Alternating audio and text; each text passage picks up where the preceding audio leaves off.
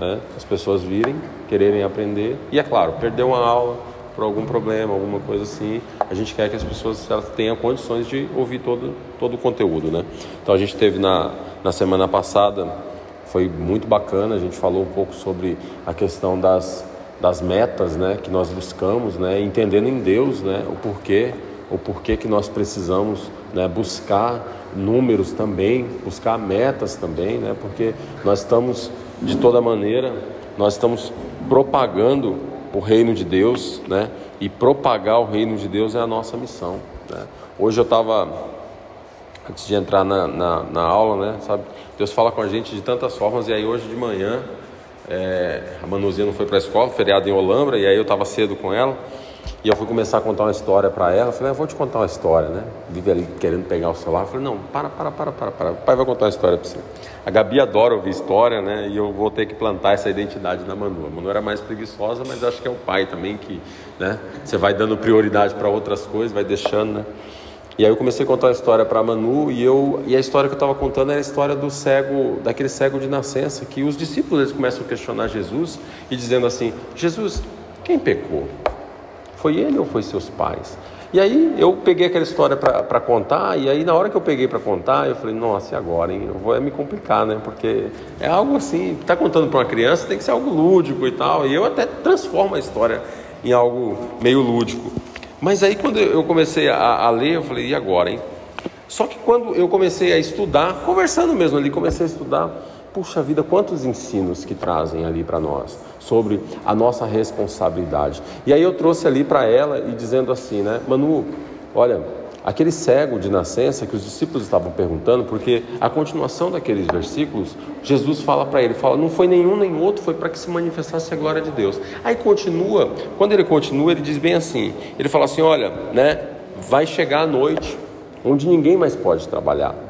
Então, Jesus ele pega aquela história que a gente está num contexto, um contexto de, de, de, os discípulos questionando por que, que ele nasceu cego, por que não sei o que lá, e ele pega e ele traz para um contexto evangelístico, questionando os discípulos, dizendo: olha, ainda é dia, mas vai chegar um momento que ninguém mais vai trabalhar, ninguém mais vai poder trabalhar. Eu sou a luz. E aí, quando você pega essa história e lê, e aí eu fiquei assim, puxa, que bênção, porque aí eu comecei a entender, eu falei, cara, Deus é luz e aquele cego de nascença é como as pessoas que estão no mundo. E eu até exemplifiquei para Manu. Falei, olha, a amiguinha que chegou agora na igreja é esse cego de nascença. Não é um cego né, de uma forma que, como um, um, um, uma deficiência, mas não conheceu Jesus. Né? Como Jesus se declara como a luz, ele é um cego de nascença. Só que aí a Bíblia diz então que Jesus ele pega e ele cospe ali na terra, faz ali um, um um lodo, passa no olho daquele cego e manda aquele cego se lavar. E aí, isso eu estava falando para Manu, né? Parece que pregando, né? E aí eu comentando com ela assim, falei, Manu, aquele, claro que eu expliquei para ela, né? Mas aquela saliva que ele tinha era o DNA de Jesus, né? E às vezes, quando a gente vê pessoas e a gente precisa ajudar essas pessoas, nós precisamos colocar o nosso DNA naquilo que nós estamos fazendo. Às vezes, aquela cura que a pessoa vai ter da cegueira espiritual, mesmo que seja uma cegueira de nascença, precisa ter algo intencional. Jesus intencionou fazer aquilo. Jesus cospe o seu DNA, ele pega o seu próprio DNA, coloca ali, sabe? Então, quando a gente entende que nós estamos né, buscando liderar, buscando ajudar pessoas, vai ter esforço, vai ter suor, vai ter que ter dedicação, entendeu? Vai ter que ter DNA e vai ter que ter a contrapartida da pessoa, porque aquele cego, a Bíblia diz então que Jesus passa, né, aquele barro nos olhos, né, aquela, aquela mistura do barro com a saliva e fala para ele se lavar no tanque, e o cego vai a caminho para se lavar no tanque. A contrapartida daquele cego ser curado era ele tomar a iniciativa, mas teve que ter alguém carregando ele. Então, quando a gente está falando de célula, quando a gente está falando de liderança de célula, nós estamos falando de pastoreio de pessoas, né? Nós estamos falando de pegar essas pessoas mesmo e pegar o nosso DNA, esfregar na cara da pessoa, né? Não no sentido ruim, mas passar ali para tirar aquela cegueira e dizer, olha, e encaminhar ela para o lugar. Não é assim, ó, vem cá, né? Ah, você está cego, então vem cá. Eu vou ser a sua muleta, eu vou ser a sua bengala. Né? Não, é pegar e dizer assim: ó, você agora tem a cura da sua cegueira, vai se lavar no tanque. E a partir de agora você vai ver, sabe? E você vai ter visão plena todo o tempo. Então, foi para isso que nós fomos chamados. E esse foi o desafio que Jesus trouxe ali para os seus discípulos, dizendo: Olha, não foi nenhum nem outro que pecou. Às vezes a gente olha desse jeito, né? E a gente estava conversando com o Max ontem e falando com ele sobre isso, né? Falando sobre tantas, tanto, todo tipo de pessoa que se chega perto, né? E a gente às vezes julga aquelas pessoas porque fizeram um, assim como os discípulos, começa a olhar a pessoa e fala: Nossa, mas e por que será que chegou nesse ponto? Né? Quem será que errou? Foi a mãe, foi o pai e tal. Mas na realidade Jesus ele não quer saber quem errou. Jesus ele quer trazer a, a transformação. A Dê foi visitar uma família essa semana com a Néia e, e, e, supostamente ali boa parte da família já teve envolvimento com droga, uma família bem complicada. Jesus não quer saber se aquele pessoal tem não, ele tem salvação para aquilo. Foi por eles que Jesus morreu. E é essa consciência que nós precisamos ter. Nós não estamos fazendo um favor para a igreja, para a família viva, para o pastor da igreja. Nós estamos fazendo uma obra muito maior. Né? Uma obra que é muito superior. É uma obra que se a pessoa que você né, orar por ela e ela tiver um encontro com Jesus, ela morar lá em Campinas, glória a Deus, que ela se encaminhe para a igreja lá. Se for de Olambra, se for Glória a Deus, né? Porque é reino, é reino. E galardão nós teremos do reino, não é de uma igreja, não é de uma placa. É claro que aqui a gente pode trazer as pessoas e poder cuidar mais de perto, mas esse não é só o objetivo. O objetivo maior é a gente repovoar o céu. Amém? Então, a gente falou um pouco na aula passada sobre as metas, né? Sobre aquilo que a gente tem como meta para trabalhar, porque se metas, se números não fossem importantes, e eu convido vocês, quem não assistiu, quem não ouviu a aula, eu salvei em podcast, eu mandei para facilitar, né? Foi uma aula bem bacana. É, as metas elas servem realmente para a gente medir. No reino de Deus nós precisamos medir resultado, precisamos. Se números não fossem importantes, não teria um livro na Bíblia chamado Números. Entendeu? Como que o, o pastor sabe que tinha 99 ovelhas, Buru? Contava. Todo dia ele ia lá, 100 ovelhas. Ele dizia, 100 ovelhas. Contava de novo, tem 100. E contava mais vez, tem 100. Aí olhou um dia e falou, opa, só tem 99. É óbvio que ele estava contando. Porque como que ele ia saber que tinha faltado uma? Ah, tem muita gente, não precisa contar não. Não, a gente tem que fazer conta sim. Então, quando a gente fala de reino de Deus, nós precisamos fazer conta sim. Quem está faltando? Está faltando fulano, beltrano e ciclano. Então é atrás dele que eu tenho que ir. Não pode. Né? Não é uma cobrança no sentido assim, ah não, eu preciso, né? Ah, porque essa pessoa não veio, olha, você e tal. Não é isso daí não. Eu preciso olhar e falar, o que, que aquela pessoa tem, por que, que ela não está se aproximando, o que está acontecendo? Né? Deixa eu abrir aqui o, o nosso estudo. E hoje nós vamos falar né, sobre a multiplicação das células, sobre alguns processos que acontecem aí para multiplicação da célula. Deixa eu só achar aqui o meu arquivo.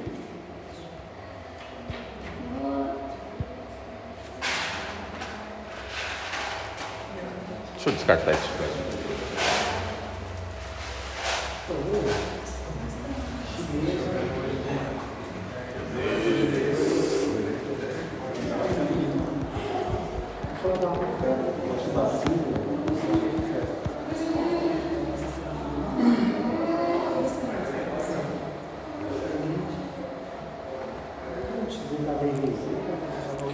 Bom, então hoje nós vamos falar sobre. Deixa eu achar aqui, calma aí, gente, desculpa. Abrindo aqui, ó. Vamos falar um pouco sobre esse conceito, o conceito de multiplicação.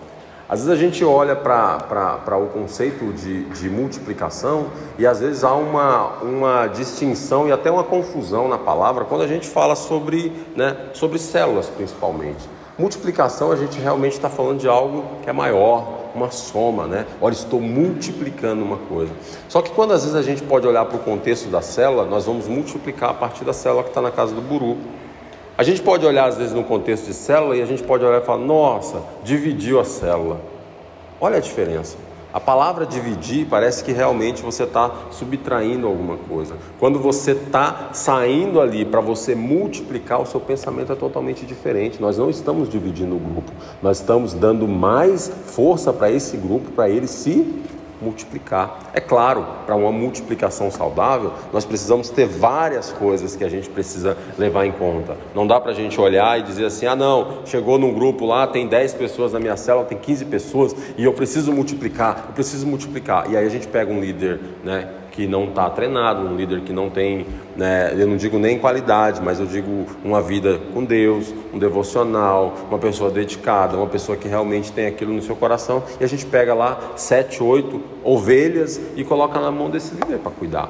Isso não tem condições. Né? Então, essa questão da multiplicação, ela precisa ser algo totalmente intencional, como a gente falou da última vez.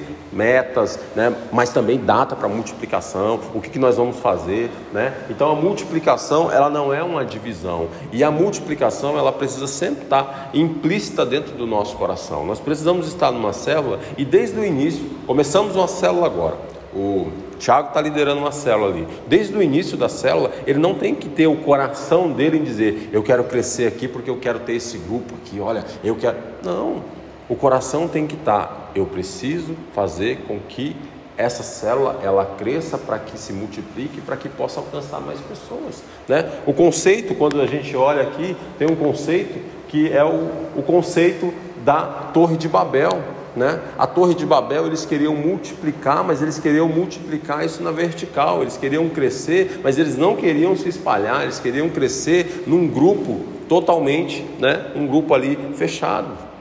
Não, Deus falou assim: opa, por que, que o homem quer fazer isso? E Deus foi, espalhou. O conceito bíblico que tem é que da multiplicação é que nós devemos multiplicar e encher a terra. Foi assim que Deus fez e abençoou. Então, quando a gente fala de multiplicação numa cidade como Jaguariúna, nós queremos estar em quatro lugares, cinco lugares, mas nós queremos atingir muitos outros lugares, né?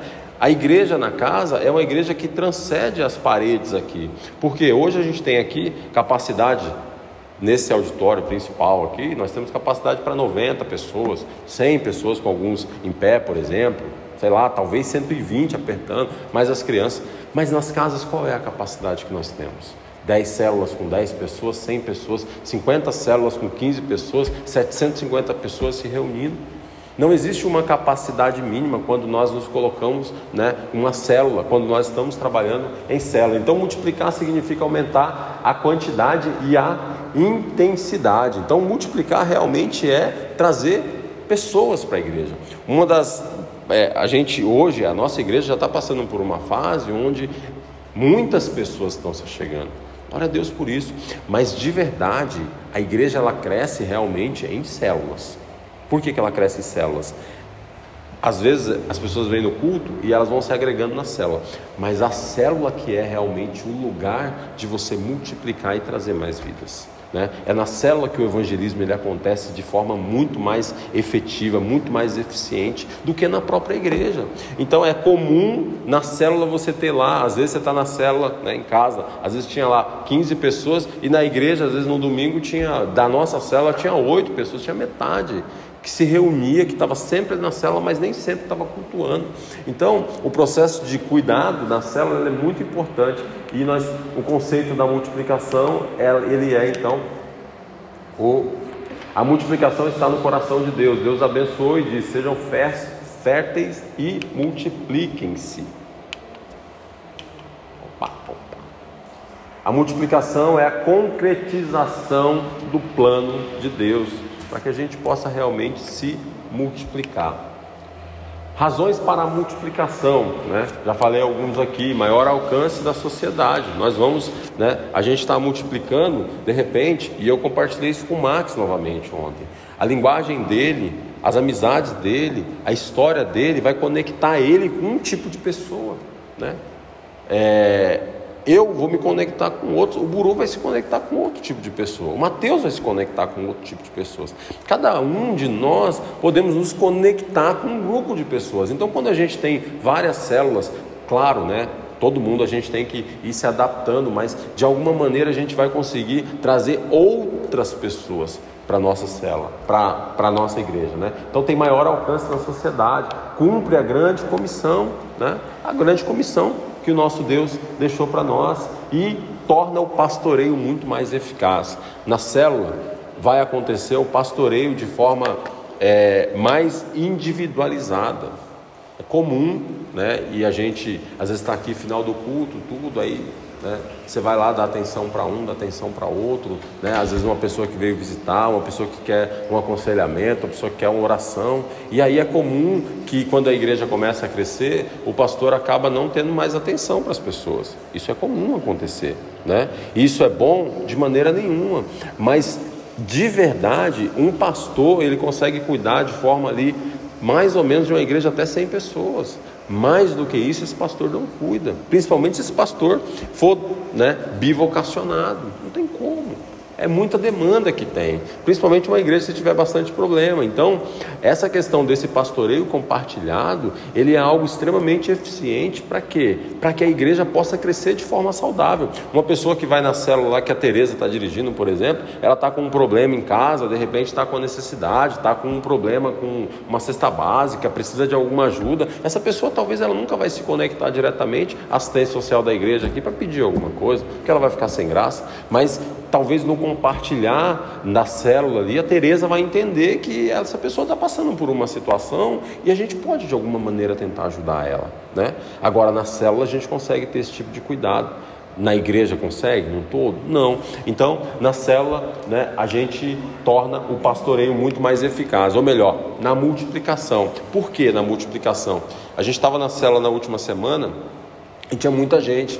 Não sei se vocês perceberam quem estava lá, que acabou que tendo dois ou três grupinhos no meio da célula mesmo.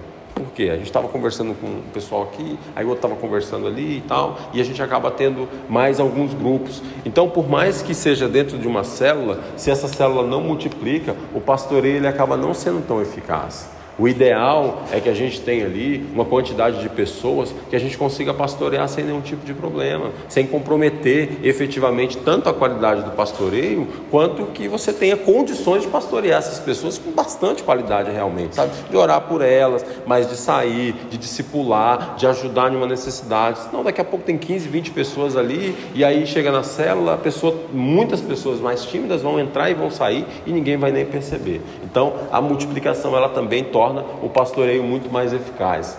Né? A necessidade da multiplicação, quais são as lições sobre a multiplicação que podemos extrair desse texto bíblico? Esse texto bíblico aqui está falando sobre né, o, a Torre de Babel, né, que eles pegaram e eles foram e eles começaram a crescer, querer crescer para cima, né, querer crescer de uma maneira vertical, né, tentando alcançar Deus, o orgulho, a soberba, né, e aí quando o próprio o Espírito Santo, que é o inverso né, da Torre de Babel. A gente vê que na Torre de Babel o próprio Deus confunde a língua, mas o inverso da Torre de Babel foi em Atos 2, quando o próprio Espírito Santo ele faz o quê? Ele pega aquela língua que eles estavam né? E ele torce, e todas as pessoas que estavam ali, eles são, naquele instante, eles começam a entender o que os discípulos estavam falando. Foi o inverso da Torre de Babel. Então o próprio Deus ele vai lá e ele traz a inversão da Torre de Babel em Atos 2. Em Atos 2, o próprio Espírito Santo, ou melhor, Jesus, ele fala, né, que ele iria mandar, que ele queria trazer poder para ser testemunha, né, em Jerusalém, dentro da casa, na Judéia, em Samaria, né, e até os confins da terra. Então, a necessidade da multiplicação é para que a gente possa fazer isso daí. A gente seja bom em Jerusalém. Onde é Jerusalém? Eu posso dizer que Jerusalém é o meu bairro, é o meu condomínio. Jerusalém, pertinho, onde os discípulos estavam, né? na Judéia, ó, a vizinhança aqui. Então, se a gente está aqui no Jardim Berlim, aqui é Jerusalém, né? Está aqui no centro, o centro é a Judéia. Né? Samaria, a gente pode falar que Samaria está mais longe um pouco, tudo bem, mas a gente também pode pensar que Samaria é o povo que não é alcançado. Né? Por quê? Porque os judeus não se comunicavam com os samaritanos. Então, é um povo que precisa ser alcançado para depois a gente pensar em ir para os confins da terra. Então, se você quer fazer uma obra de verdade, pensando em missão, missão em ganhar almas, né, os confins da terra é a última coisa. Nós precisamos primeiro ganhar em Jerusalém, em Samaria, na Judéia, para depois a gente querer chegar nos confins da terra. Né? E Jerusalém é o nosso hoje. É desejo de Deus que os seres humanos se multipliquem e enchem a terra, e é da vontade do Senhor que cresçamos e nos espalhemos. Como podemos explicar essas lições nas nossas células? Através da multiplicação, né?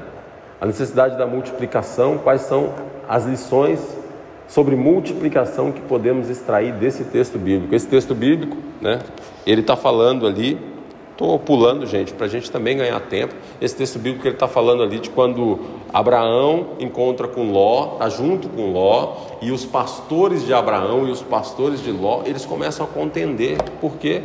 Porque eles tinham ali né, muita gente num espaço menor.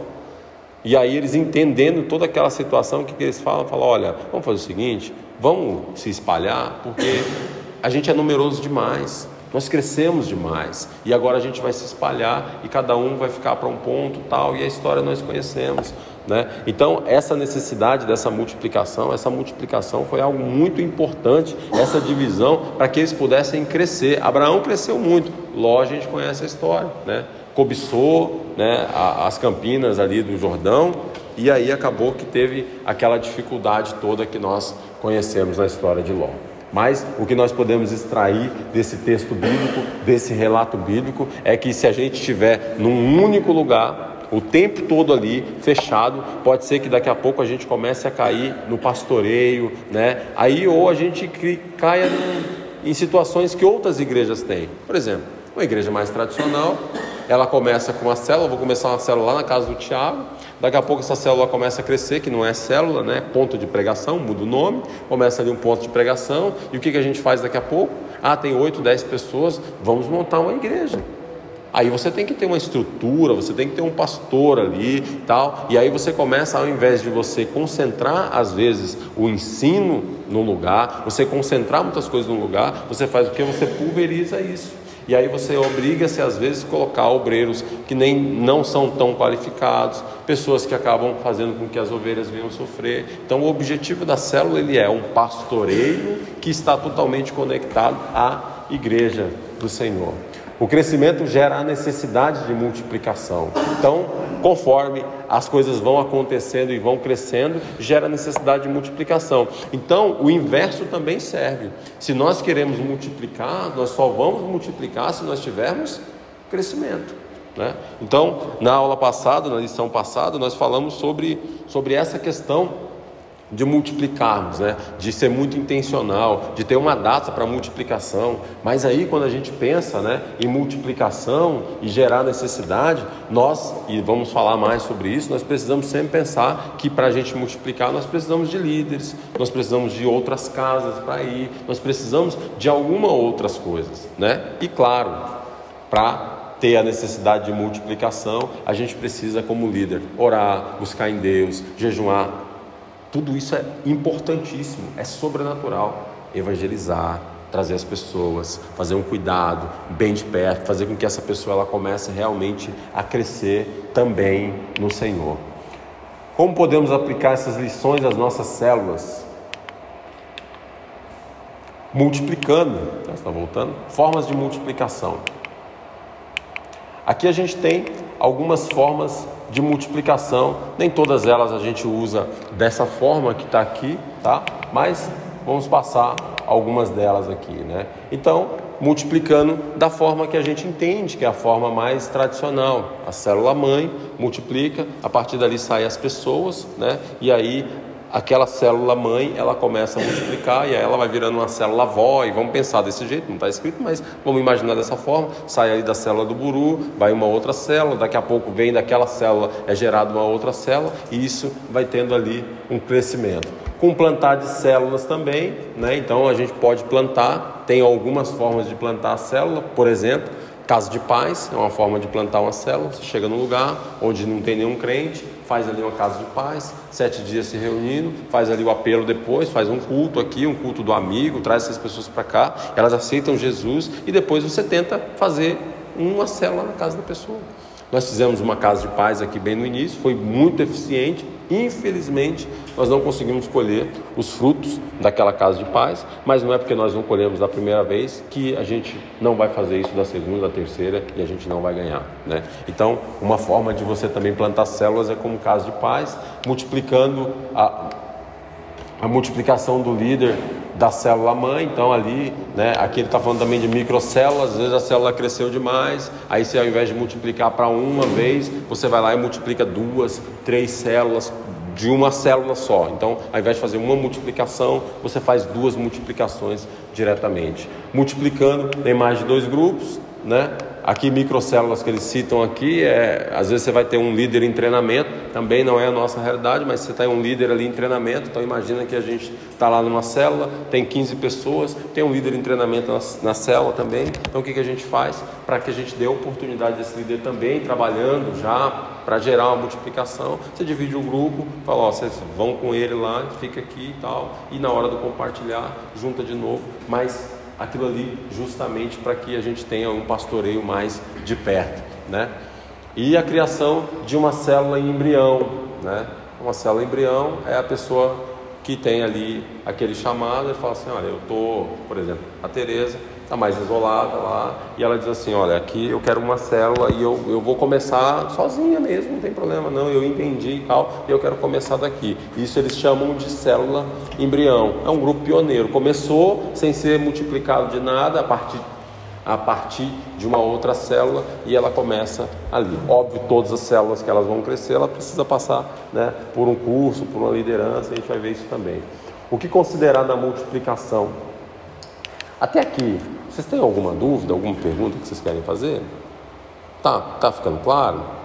Tá tranquilo? Então vamos lá. O que considerar na multiplicação? Bom, quando a gente aqui quando falo o que considerar numa multiplicação, a gente está falando justamente na hora que a gente vai multiplicar o grupo, o que, que nós vamos considerar para essa multiplicação. Então, nós vamos considerar primeiro. Então, tem lá no grupo, né, de repente tem o Juliano e pensar, o Juliano e o Max, tá, tudo bem. O Max já está cuidando do Juliano, o Max trouxe aqui. Vamos considerar relacionamento. Então, tá lá na célula tem o Max e o Juliano numa célula. Então, qual que é a preferência? A preferência é a gente priorizar na hora do líder dizer assim: olha, vamos multiplicar a nossa célula? Vamos. Vamos separar o nosso grupo então em dois? Vamos. Então eu vou colocar o Max junto com o Juliano. Por quê? Porque o Max trouxe, né, tem mais afinidade, pode cuidar melhor. Então isso é uma das condições que a gente entende que seria importante, uma das primeiras coisas que a gente olha. Por exemplo, numa célula, você não vai separar a Gil e o Mateus. Né? No grupo ali são casados, né? ou quando namorados, você vai separar na hora? Não, tem que dar preferência aos relacionamentos, não é castigar, é relacionamento. Então, isso é para considerar na hora que a gente for fazer a multiplicação. A localização geográfica, óbvio, o ideal é que as pessoas elas sejam conectadas, se elas estão mais perto, elas vão querer que seja assim também. Então a gente também vai levar isso em conta, né? E a maturidade dos membros. Por que a maturidade dos membros? Porque às vezes você vai multiplicar a célula e fala assim: ah tá, todo mundo aqui mora perto, mas é tudo novo convertido.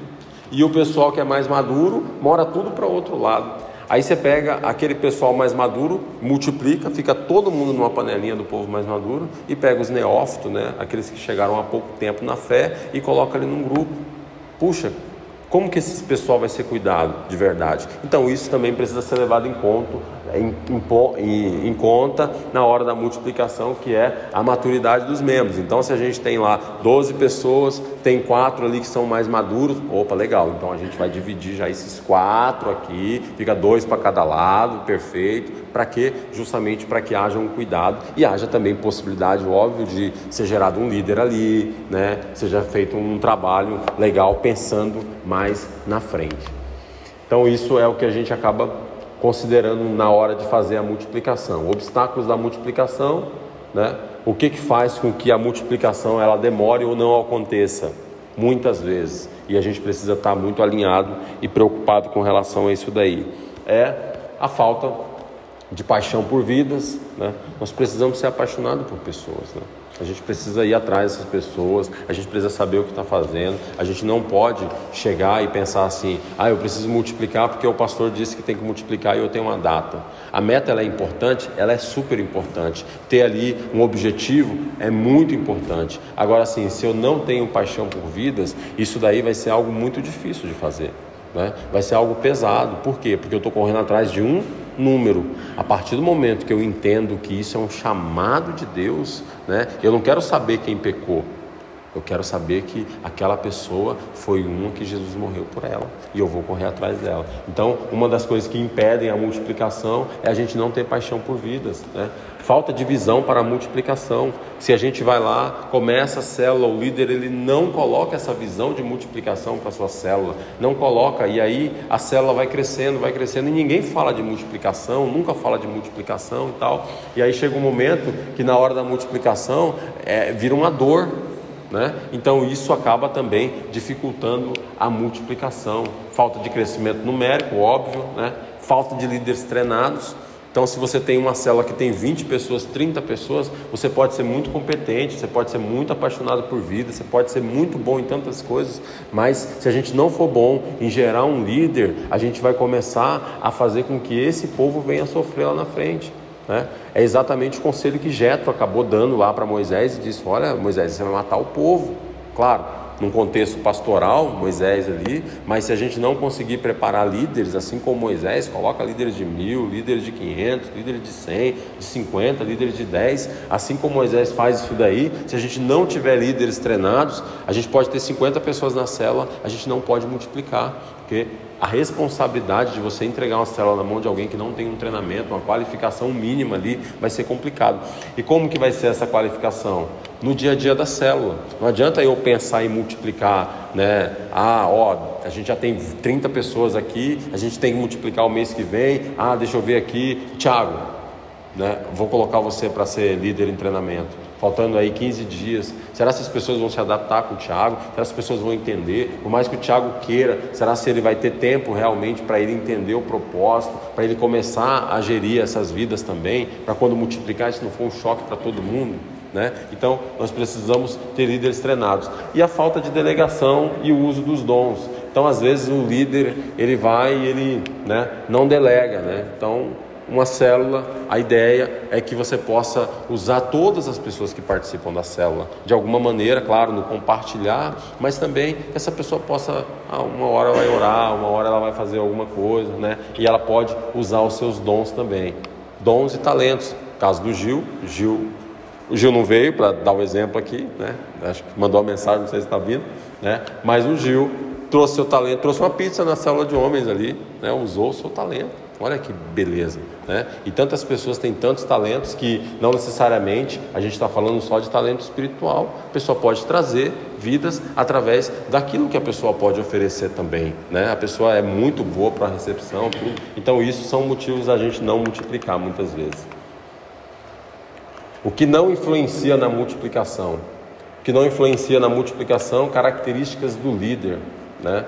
Personalidade do líder e o dom espiritual do líder. Então, isso não influencia na multiplicação. Ah, o... eu sou totalmente diferente, por exemplo, do Buru. Isso não tem influência, não tem nenhum tipo de influência, né? porque nós somos diferentes em características. Né? Ele é, eu sou uma pessoa de repente mais fria emocionalmente, ele é uma pessoa que se emociona com mais facilidade. O que, que isso tem a ver com a multiplicação de uma célula? Contanto que eu seja apaixonado por vidas, contanto que o meu coração vibre por pessoas, isso não tem a ver. Então, as características do líder em si não tem a ver com a questão da não multiplicação.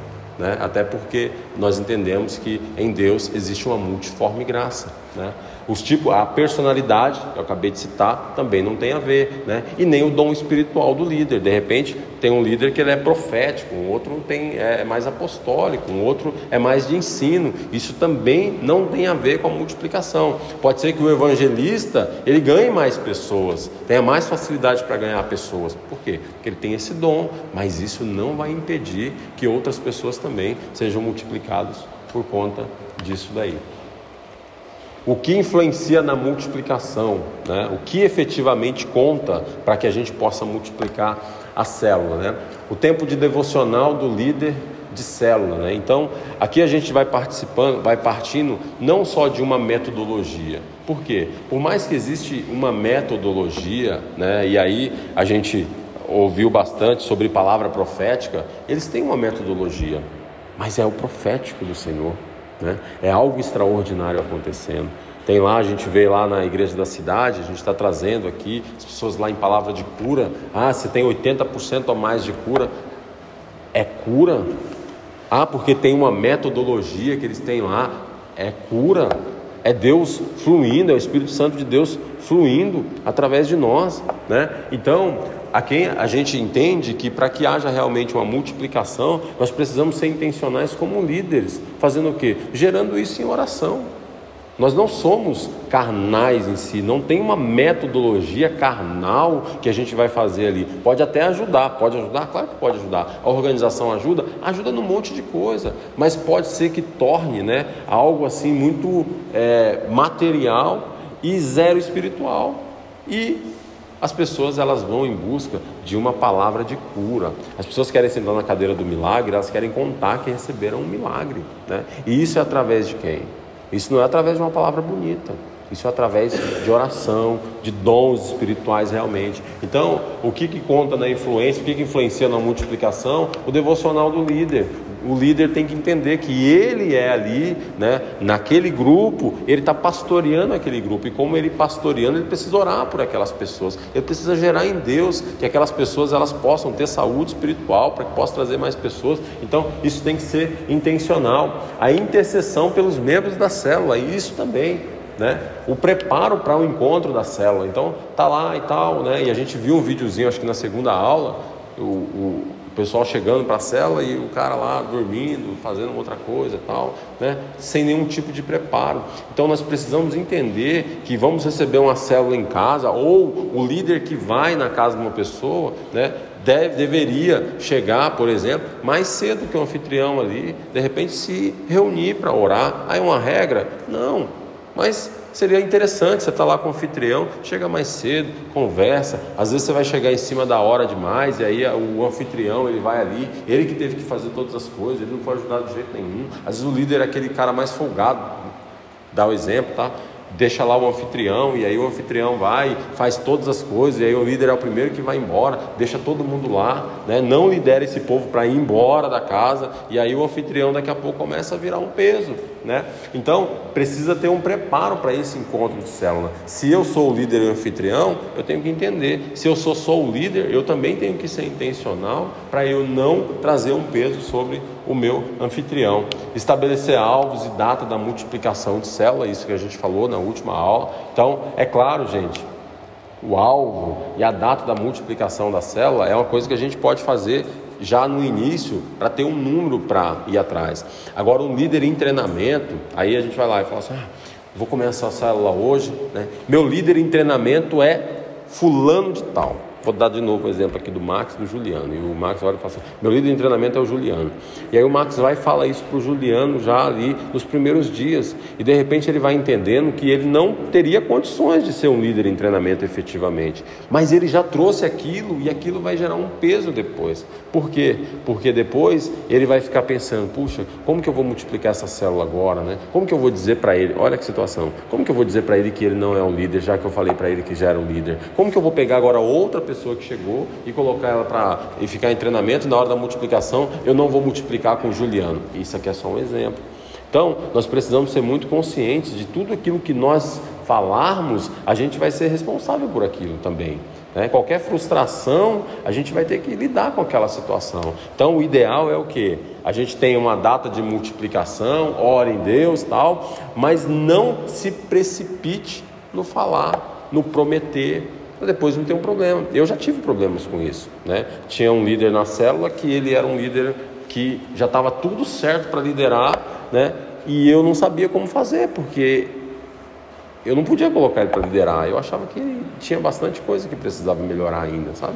Então era uma situação complicada, né? Então a gente precisa ficar atento por experiência própria, atento, né, com isso dali conseguiu, viu, Buru, homem de Deus, tá lá, tá fazendo a coisa, Buru, ó, conversa, claro, intencional. Queria que você, né, na multiplicação, você tal, já comece. Beleza, fechou, entendeu? Mas ter um pouquinho de cuidado aí com essa precipitação. É, treinamento constante de novos líderes, né? E aqui a questão do treinamento constante de novos líderes é treinar as pessoas que estão na célula. Como que a gente treina, gente? É fazendo. Né? A melhor forma de você fazer, de você ensinar alguém, É você fazendo. As pessoas que estão ali, elas estão aprendendo. Então, às vezes, se você vai lá usar uma metodologia e eu estou ali com o meu líder em treinamento ou estou com a pessoa e tudo que eu vou falar, eu pego e ó, chamo de canto e ó, é assim, assim. Não, às vezes eu estou lá e eu estou falando, ó, é assim que a gente procede, é tal. E as pessoas que estão lá estão ouvindo, de alguma maneira, elas também, né, estão sendo treinadas Pode ser que vai chegar um dado momento ali que aquelas pessoas já estão se preparando para liderar, por mais que ela não foi levantada, mas ela já entende que ela pode, né? Contato com as pessoas, claro, né? É, nível de cuidado pastoral, né? A questão de influenciar na multiplicação também. Então, esse nível da gente estar tá buscando sempre essa pessoa, buscando o que eu digo, entrando em contato, vendo como essa pessoa está, sabe? Não é difícil, gente. Cuidar de 10 pessoas, 15 pessoas, não é difícil entendeu? Cuidar de forma intencional, estar tá junto, não é difícil. É pesado quando a gente não lida com as vidas, é pesado quando a gente está buscando um objetivo carnal, aí é pesado mesmo. Agora, se o meu objetivo é fazer com que aquela pessoa ela possa crescer em Deus, para depois ela poder até andar com as próprias pernas, muito bom, né? Convidar pessoas e os encontros sociais. Isso também né, influencia na questão da multiplicação. Traz pessoas para a célula, encontra tal, essas pessoas se engajam, fazem parte da família e aí elas vão chegando e vão trazendo gente, vão trazendo gente até que uma hora a multiplicação acontece. Olha o Brusão. Elias, encontro social é né? minha praia. Mas algo sempre falar para as pessoas que às vezes as pessoas vêm para a igreja, sempre é, é, o testemunho que a gente dá, ou aquilo que a gente falamos. Quando as pessoas estão lá fora, o cara vem para a igreja, a igreja é muito bom. Só que quando as pessoas chegam na igreja, a igreja é legal, o culto é bacana, a palavra, tal, tal. E daqui para fora, a cena é a mesma coisa, uma vez por semana, tá dando controle. O que tem mais? Porque na verdade, hoje todos nós vivemos em grupos.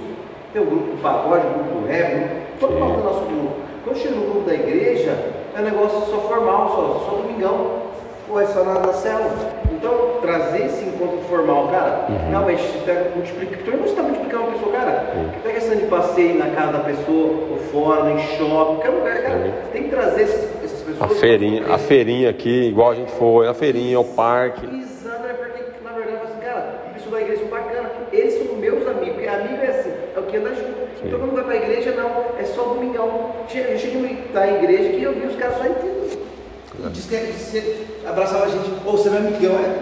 Nada, Mas é isso. É, é, você vai criando, né, os encontros sociais, daí ele vai criando um vínculo, né? E quando vai criando esse vínculo ali, a gente vai conhecendo as pessoas, a gente vai podendo ajudar, vai podendo ser ajudado. Então isso é muito, isso é muito importante mesmo. É... é isso aí. Então acabou essa parte aqui. Mateus, você pode, por gentileza, colocar a próxima? Alguém quer fazer alguma, algum questionamento, alguma pergunta sobre isso daqui? Sobre essa, essa aula? Você, cara! Não? É isso aí, Thiago, lindão. Tamo junto.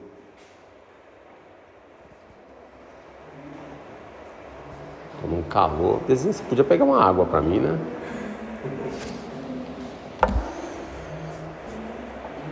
Tô aqui que eu não Posso sair daqui, né, Thiago? É. Posso abandonar o posto. Você tá bem, Thiago?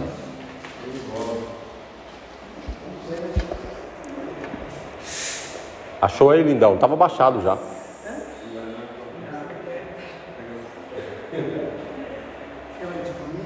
Você tá bem? Era, era uma água com gás, tá bom. Pode ser essa aqui. Não, pega lá. Tudo bem, né? Não foi específico, então não tem como, né?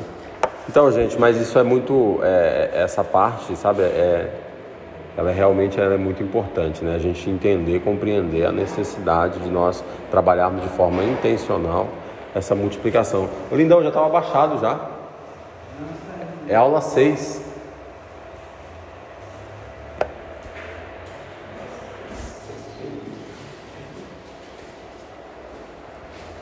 Obrigado, meu amor.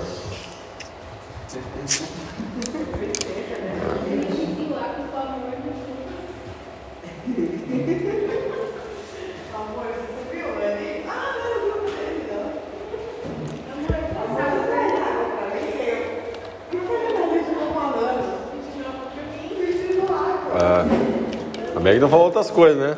Achando que tá falando com o Buru aí, vai.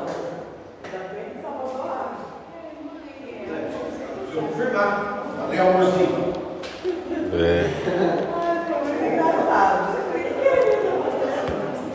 Bom, a outra parte, né? Falando aqui sobre a multiplicação dos líderes. Tá bem conectado, né?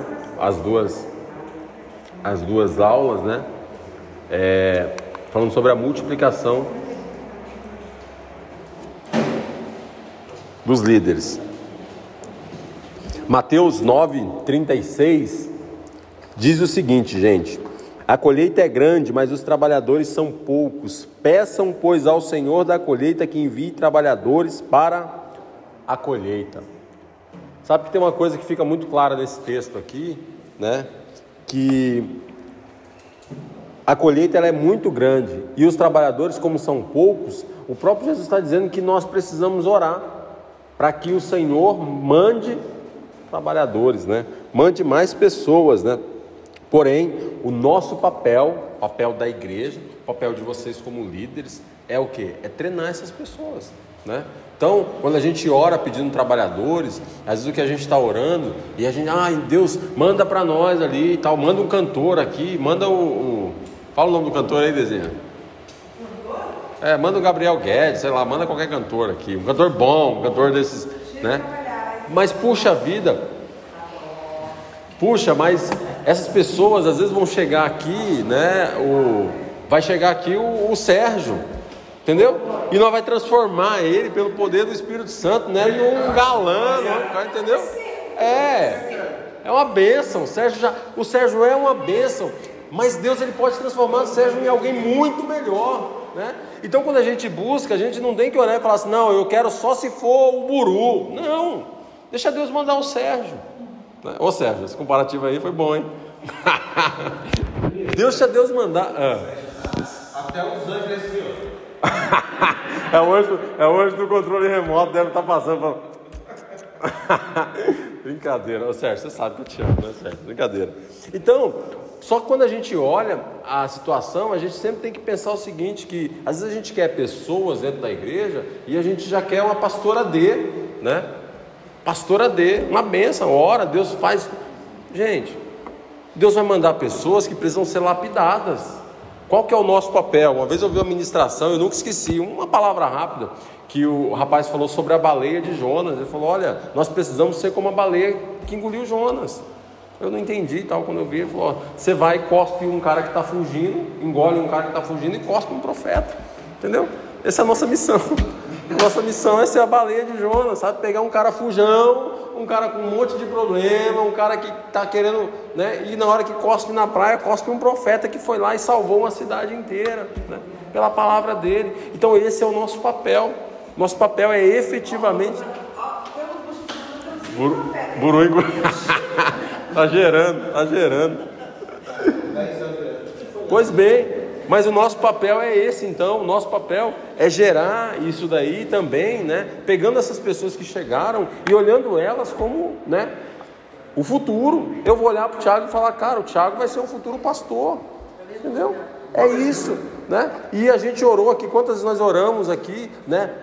Pelos pastores da família que nem aceitaram Jesus ainda. E é fato isso, sabe, gente? É fato isso, que tem pessoas que nem aceitaram Jesus que vão estar pastoreando. Então nós precisamos entender que às vezes vai chegar uma pessoa totalmente improvável aqui e essa pessoa ela vai evoluir, ela vai crescer. Como que vai acontecer isso daqui? Sabe? Com DNA, é o cuspe, né? Jesus não fez o cuspe, passou no cego lá, às vezes é o nosso DNA que a gente vai ter que colocar naquela pessoa lá. E você, como líder, é responsável. Não ache que essa responsabilidade é do pastor. É claro, a responsabilidade, o peso é muito maior sobre o pastoreio, mas quando nós estamos em célula, a responsabilidade é de cada um dos líderes em gerar pessoas com esse DNA. As pessoas elas vão aprender até os cacoetes quando for multiplicar. A gente multiplicou uma célula lá em casa e, e, foi interessante quando a gente ia visitar a célula, a gente sentia realmente em casa. Parece que era a D que estava ministrando e eu lá. O rapaz já era meio tímido, a menina era para frente, assim como a D. E quando a gente ia visitar, a gente sentia em casa, porque era igualzinho. Até os cacuetes eles pegaram, né? Que bênção, glória a Deus. É claro que isso é muito bom, né? Porque nós temos bons líderes. E poderia ser péssimo, se for um líder ruim. Né? Vai pegar até os cacoetes, você vai ter problema depois. Né? Se ensinar e multiplicar uma pessoa que às vezes não está pronta, nós vamos ter uma dificuldade depois com essa pessoa. Né? Então essa responsabilidade também vai acabar ficando para o pastor, claro, mas vai ficar para o líder que multiplicou, que cuidou tanto daquelas. Já pensou? Você pega aquele, todas aquelas ovelhinhas que está ali, que você cuidou tanto, você orou tanto, e você põe na mão de alguém que vai judiar. Como é que você vai se sentir como líder? Né?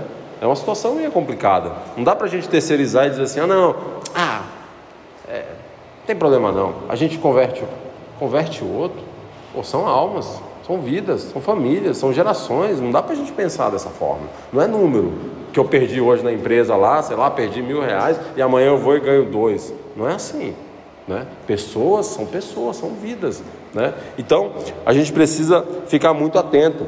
Joel Comenskai disse o seguinte: as igrejas não fazem a colheita pelo fato de terem grupos pequenos, elas fazem a colheita porque tem trabalhadores para fazer a colheita. Igrejas que não têm nenhum plano para formar líderes planejam, por omissão, perder a colheita. Né? Então, quando a gente não tem nenhum tipo de plano dentro de uma célula, ou aqui, como a gente está fazendo agora, para gerar novos líderes, a gente está dizendo né, para Deus, para essa colheita, por omissão, nós já estamos dizendo para Ele, falando assim, olha, não tem o que fazer, a colheita vai toda perder aí. Os campos brancos vão todos se perderem aí, por quê? Porque nós não treinamos, nós não capacitamos pessoas para cuidar dessa colheita. Um dos grandes segredos para o crescimento e para a multiplicação bem-sucedida de células é termos bons líderes sendo formados constantemente.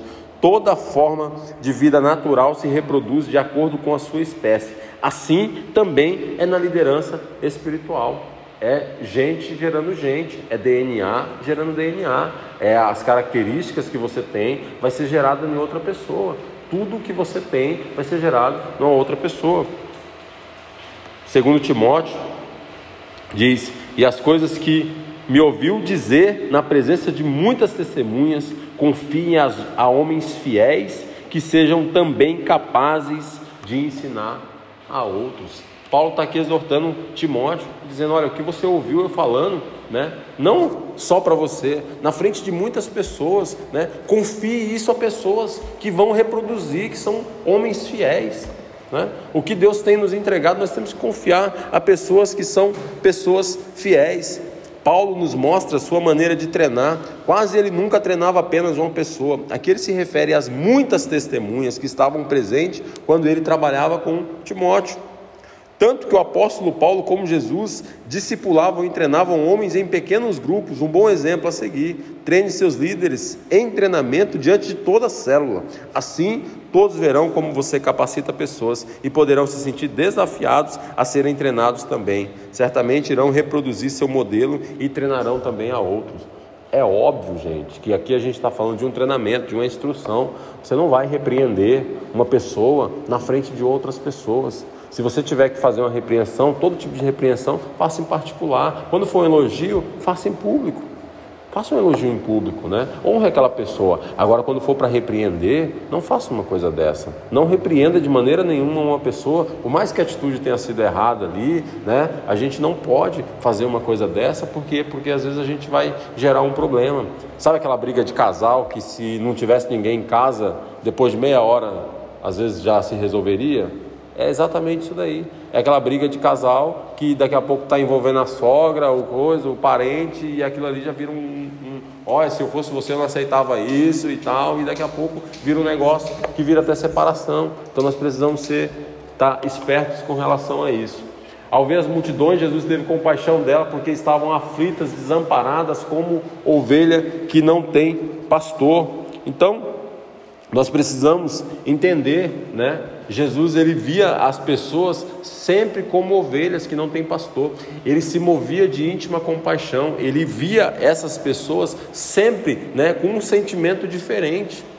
Tem um, um, um quando, quando Jesus, quando esse texto, quando a gente pega ele um pouquinho antes, né, no contexto, Jesus tinha recebido uma notícia da morte de Lázaro morte de Lázaro não, da morte de João Batista, seu primo Jesus, ele era ser humano como nós, tinha sentimentos, estava lá, era um dia que eh, era difícil, já tinha atendido muitas pessoas e ele está ali, ele não queria falar com ninguém. E aí ele olha aquelas pessoas e ele vê as multidões, né? E ele, e ele vê como ovelhas que não tem pastor e ele se compadece, ele pega tudo aquilo que ele já tinha, está ali esgotado fisicamente, muitas das vezes, né? Naquela situação e ele pega e ele fala o quê? Não, eles são como ovelhas que não têm pastor sabe? Então é a gente olhar as pessoas e ter compaixão delas dentro daquilo ali. Ah, não é responsabilidade minha. Ah, tem uma pessoa que está passando necessidade. Não é responsabilidade minha. Ah, tem uma pessoa aqui que está né, com um problema. Não é responsabilidade minha. Essa pessoa está indo para o inferno. Não é responsabilidade minha. Eu estou cuidando, da, ó, cuidando do meu rebanhozinho aqui. Puxa vida, será se essa é uma postura que a gente pode ter como crente efetivamente? Né? Às vezes a gente vai conseguir salvar o mundo todo de maneira nenhuma. Né? A gente vai conseguir cuidar do mundo todo de jeito nenhum, mas aqueles que chegarem até você não lance fora. Mm.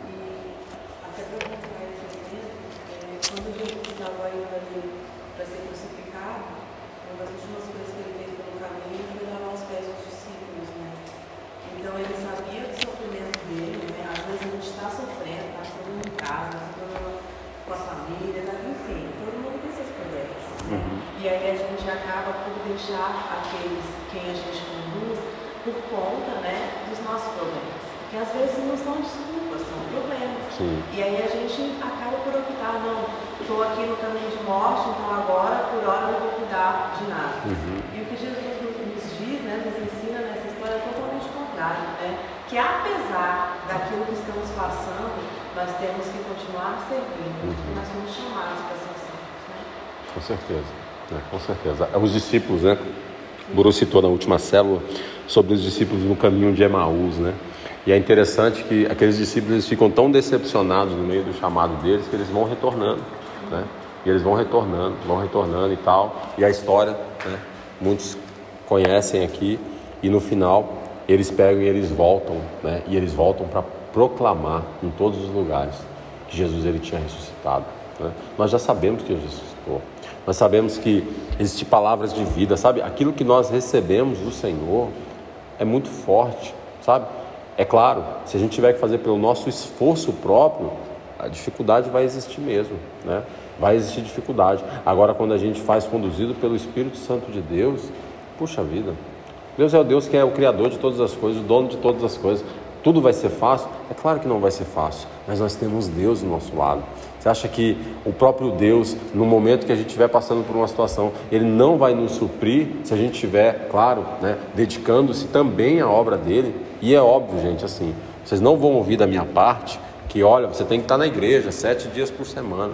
Não, gente, tem coisas que são prioridades e uma das prioridades é a família. Né? Hoje a gente está aqui, né, eu e a Dê conversam bastante sobre isso, um pouco mais dedicado. É um momento que a igreja precisa muito da gente aqui, dessa dedicação, de estar tá aqui e tudo. As crianças estão lá, as duas ficaram em casa, então a gente tenta conduzir, dar uma atenção enquanto a gente está ali. Né? Não é o melhor dos mundos de jeito nenhum.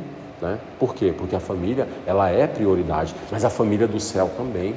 Por quê? Porque quando essas pessoas vão chegando diante de nós, elas são como filhos espirituais. E você abandona filhos? A gente não pode abandonar filhos. Né? São pessoas que estão contando com a gente.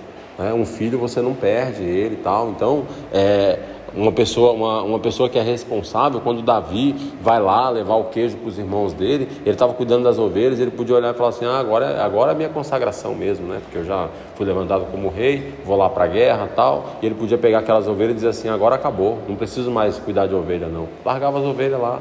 Né? Não, a Bíblia diz que ele pegou lá, saiu bem cedo, colocou uma outra pessoa, uma pessoa de confiança para cuidar das ovelhas.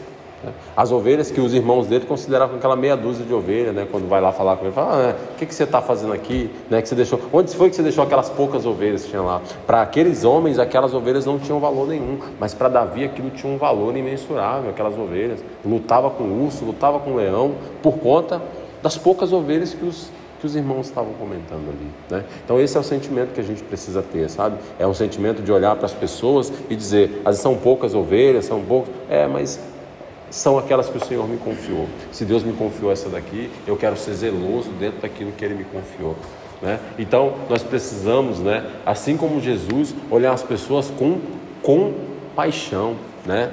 tendo misericórdia, colocando o coração nas misérias das pessoas, né? Ter compaixão das pessoas é colocar o coração na dor daquela pessoa. Não é, ai, nossa, né, que dozinha e tal. Não, é você realmente entender que você pode fazer alguma coisa diferente e poder ajudar essa pessoa.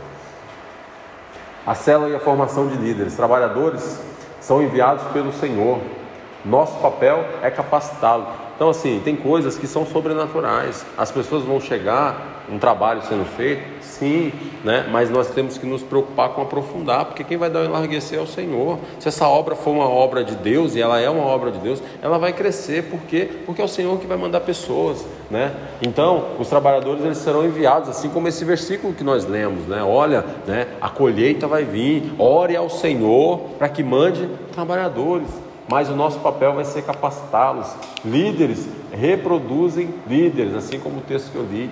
Líderes são descobertos e formados a partir de grupos pequenos. Se a pessoa chega na igreja aqui, às vezes a gente nunca vai nem ouvir essa pessoa falar, né? E essa pessoa ela pode, olha, né? Puxa vida, a gente nem vai saber se essa pessoa fala, se ela tem uma boa desenvoltura, se ela pode cuidar de alguém. Por quê? Porque quando ela chega ali, né, a gente não percebe ela entrando e saindo. Então, num pequeno grupo, a gente começa a ver essas pessoas se destacando. Né? Então, uma igreja, como uma igreja em célula, todas as pessoas têm oportunidade de trabalhar novos líderes, novas multiplicações. Se você tiver lá na sua célula, né, você está lá, está treinando, está capacitando líderes, lá na sua célula tiver cinco líderes, três líderes em potencial, você tem potencial para multiplicar em três vezes. Por quê? Porque o que a gente precisa para multiplicação são líderes. Se a gente tem lá duas pessoas, dois casais, já é uma célula. Um, um casal, como a gente falou ali, no tipo de célula embrião, já poderia ser uma célula. Tem pessoas, né? Eu, eu, eu vi o pastor Carlito uma vez compartilhando, mas já tinha visto o pastor Paulo Mazoni também compartilhando sobre isso. Tem pessoas que saem das igrejas deles, estão tão acostumados com, com a forma de, de da igreja trabalhar, às vezes não se adaptam em outra e saem, vão morar em outro estado e começam uma célula. E às vezes a partir daquela célula nasce uma igreja pessoa tem o DNA da igreja e ela está lá e ela quer, começa uma célula e tal, e nasce uma igreja a partir daquela célula ali. Então o que a gente precisa de verdade é ter novos líderes, porque quando tiver um líder, haverá multiplicação. A formação de líderes ocorre em dois ambientes, na célula né, e na escola de líderes, né? nesse caso aqui. Né? Então a formação de líderes, os líderes são formados lá e são formados aqui. Claro, né? lá prático, prático, prático, prático, e aqui a gente precisa ter parte da teoria, porque senão né, a gente não fica embasado em nada, a gente não entende certinho, então é necessário os dois para ter a formação de célula, treinar um ano aqui e às vezes fazer uma semana aqui, igual a gente está fazendo, uma semana não, né? Fazendo ali, sei lá, seis, sete aulas aí para entender melhor. A célula, né?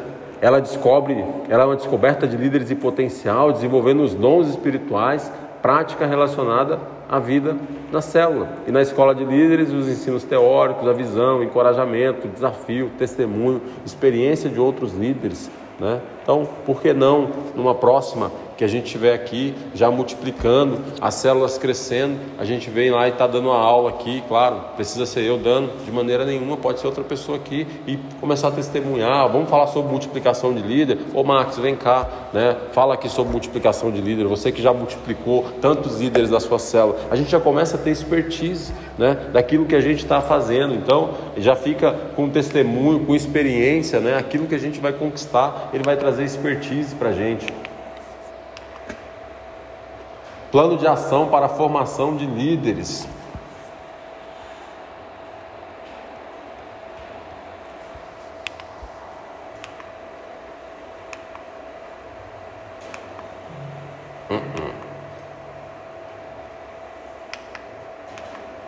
Plano para não convertidos. Né? Por que, gente? Por que um plano para não convertido? A célula, uma célula saudável, fluindo, ela pode multiplicar. É, ela pode multiplicar em menos tempo, mas ela pode multiplicar em um ano, mesmo que essa pessoa acabou de se converter, né? Mesmo que seja uma célula de pessoas novas, ela pode se multiplicar em um ano. Então aqui ele tem um plano para novos convertidos, né?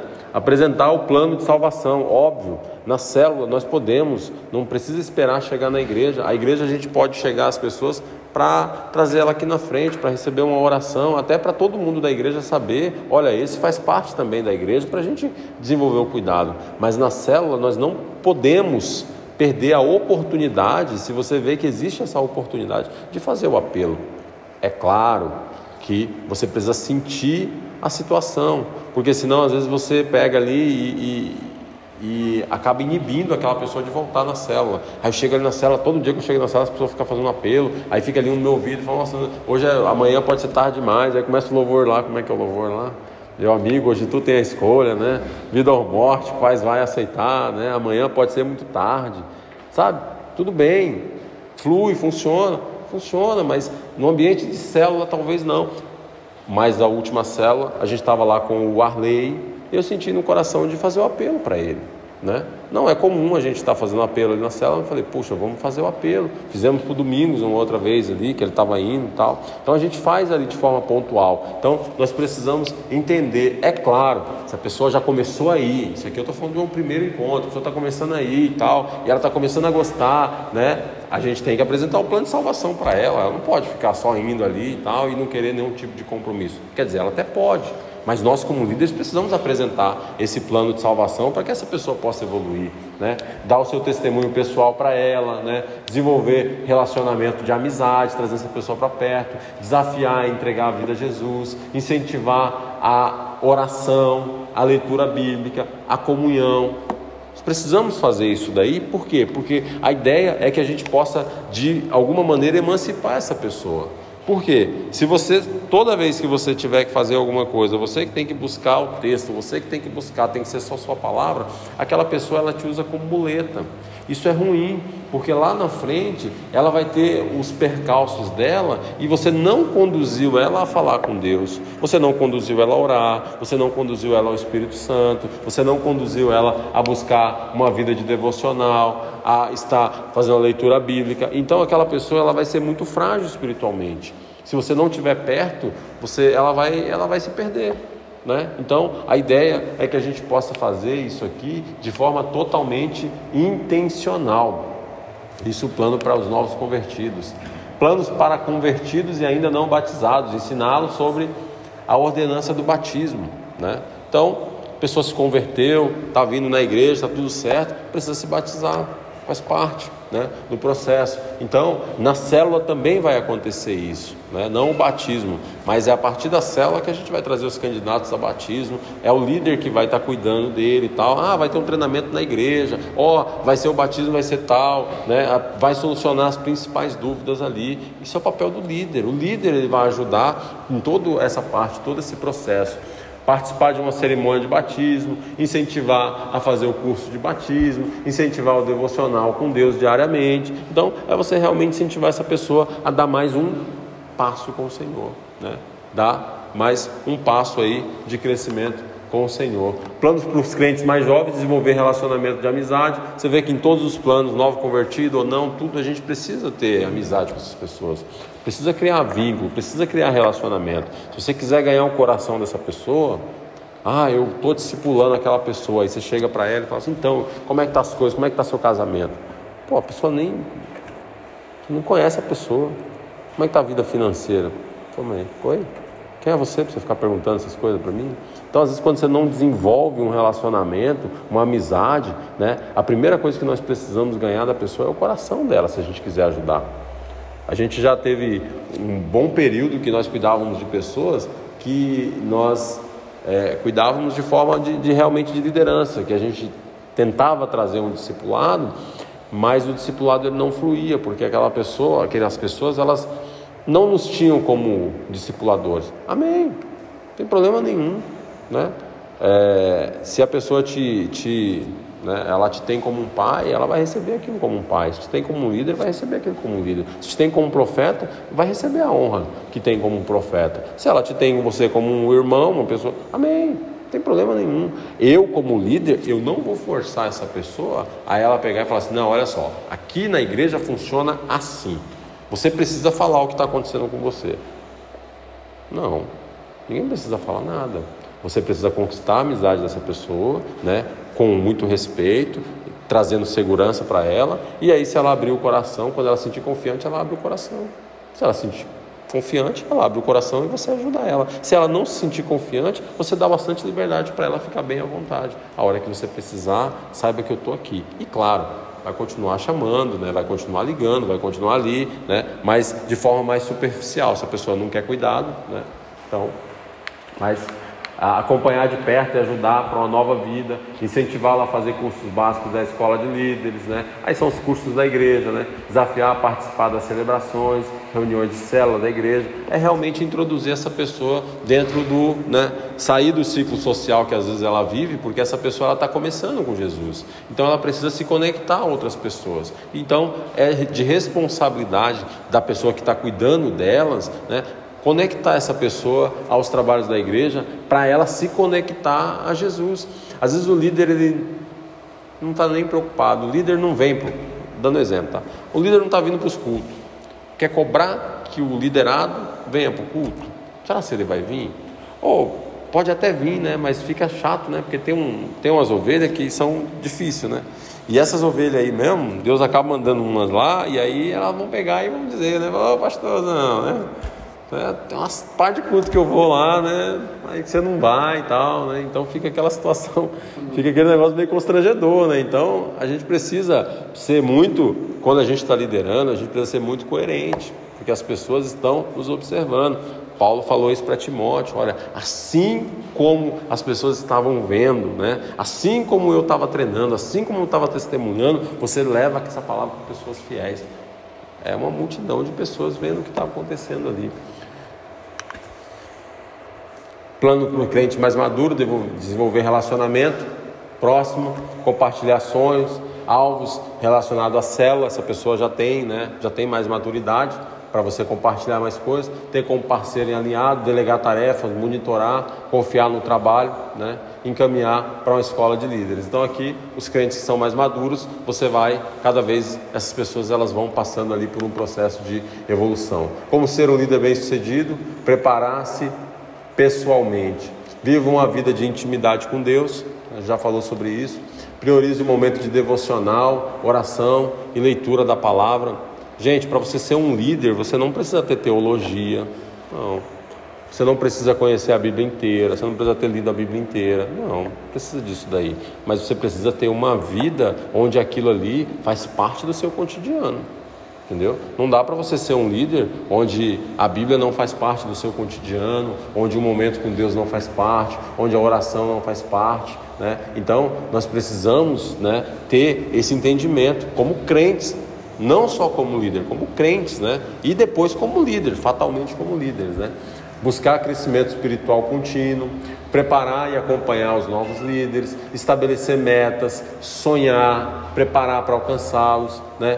Se submeter à liderança, comprometer-se com a igreja e com a célula, né? Para ser um líder bem sucedido, a pessoa também tem que estar comprometido com a liderança, né? Por quê? Porque sempre tem alguém que está por cima. A pessoa que está por cima, e hoje a gente está aqui pastoreando, mas amanhã as células começam a crescer, né? Lembra que tudo aquilo que a gente às vezes não cura é multiplicado em nós mesmos. Então vou dar um exemplo aqui.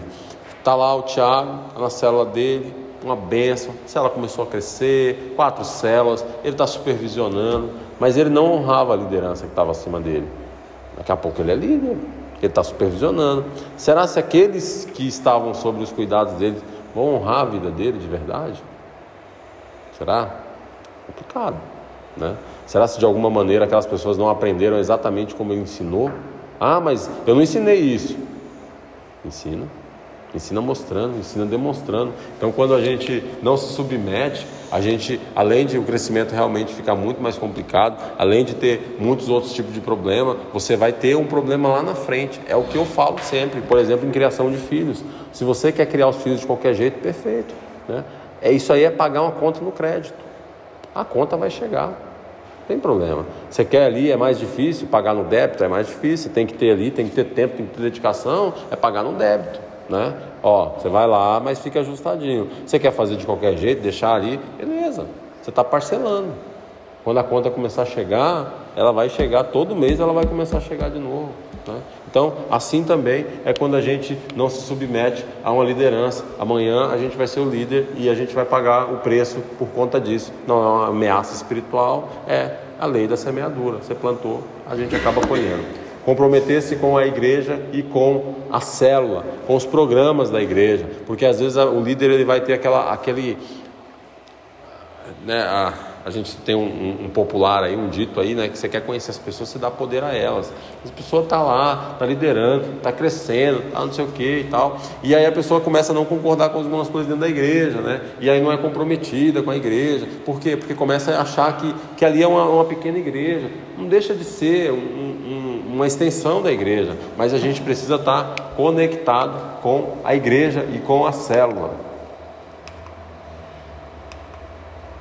Como ser um líder bem sucedido, aqui, ali, aqui nesse anterior era preparando-se pessoalmente, e nesse aqui é praticando na célula. Né? E aí, para você ser um líder bem sucedido, você deve orar pelos seus membros da célula diariamente, né? Tá apresentando eles a Deus, tá apresentando as demandas que vêm, que vem surgindo, né? Porque essas pessoas vão te procurar. É, prepare e acompanhe novos líderes, né? Acompanhar de perto esses novos líderes. A gente tem uma máxima é o seguinte: você precisa cuidar de todo mundo, precisa cuidar de todo mundo. Mas olha só, as pessoas que se aproximam e que têm um cargo de liderança ou que vão ser um líder em treinamento, essas pessoas elas precisam ser discipuladas, né? Vou dar um exemplo aqui mais prático aqui. Por exemplo, é, o Tiago, de novo do Tiago. É, o Tiago ele está indo na célula ali, mas ele não tem o perfil de um líder, tá? Tudo bem, é, não tem problema. Eu estou ali para ajudar ele na demanda que for necessário da parte dele. Está com algum problema, tal, me procura, né? A gente está ali ajudando, beleza. Tá o Buru lá na célula. O Buru é um líder em treinamento. Cara, eu quero entender como que o Buru tá. Eu quero entender como é que tá o casamento do Buru, sabe? Eu quero entender como é que tá a vida dele, como é que tá os relacionamentos dele. Eu quero entender se ele tem alguma coisa no coração dele, sabe? Eu preciso me aprofundar muito mais na vida do Buru do que na vida do Tiago. Né? Ah, eu tenho condições de me aprofundar na vida de todos da minha célula. Perfeito. Se você tem condições, vá, mas você tem responsabilidade de cuidar daquele que está em treinamento, responsabilidade de trazer ele para perto, responsabilidade de levar ele no shopping, se for o caso, de almoçar com ele, de estar tá junto, de estar tá perto. Por quê? Porque depois, quando multiplicar essa célula, você precisa saber para quem que você entregou essas vidas. Daqui a pouco você vai entender, quando você se aprofundar na vida do seu líder em treinamento ali, você vai descobrir que ele às vezes tem um desvio de caráter, né, que você não conseguiu perceber, que a mulher dele não não dá essa, essa ênfase toda, né? ele não é esse santo todo. Você vai perceber como que ele cuida dos seus filhos, você vai perceber como que ele lidar com finanças, no sentido também de, às vezes, de caráter, de desvio, né? ou não, né? às vezes a pessoa é totalmente descontrolada. E aí você tem que entender que você precisa gerar naquela pessoa um bom líder. Por quê? Porque ela vai cuidar de outras pessoas. E você vai ser corresponsável por aquilo. Por que, que você é corresponsável? Da forma que nós entendemos, é assim, ó. Vamos lá tentar pensar a estrutura. Acho que a gente já falou sobre isso, mas vamos tentar repetir para a gente conseguir trazer isso daí. A célula funciona assim. Hoje nós estamos então, vai multiplicar quatro células. Eu e a D nós vamos estar cuidando e supervisionando essas células. Então, ok. Então pensamos que a gente tem quatro células aqui. A partir de então, o plano é que a gente não lidere mais célula, a gente supervisione a célula. O que é a supervisão de célula? É estar perto está junto na célula, está participando. É claro que duas pessoas, quatro células, é impossível estar em todas, né? Mas você está ali de perto, acompanhando, acompanhando os números também na célula, também, né? Acompanhando a célula, ajudando naquilo que for necessário, beleza? E discipulando os líderes que estão ali, tá bom?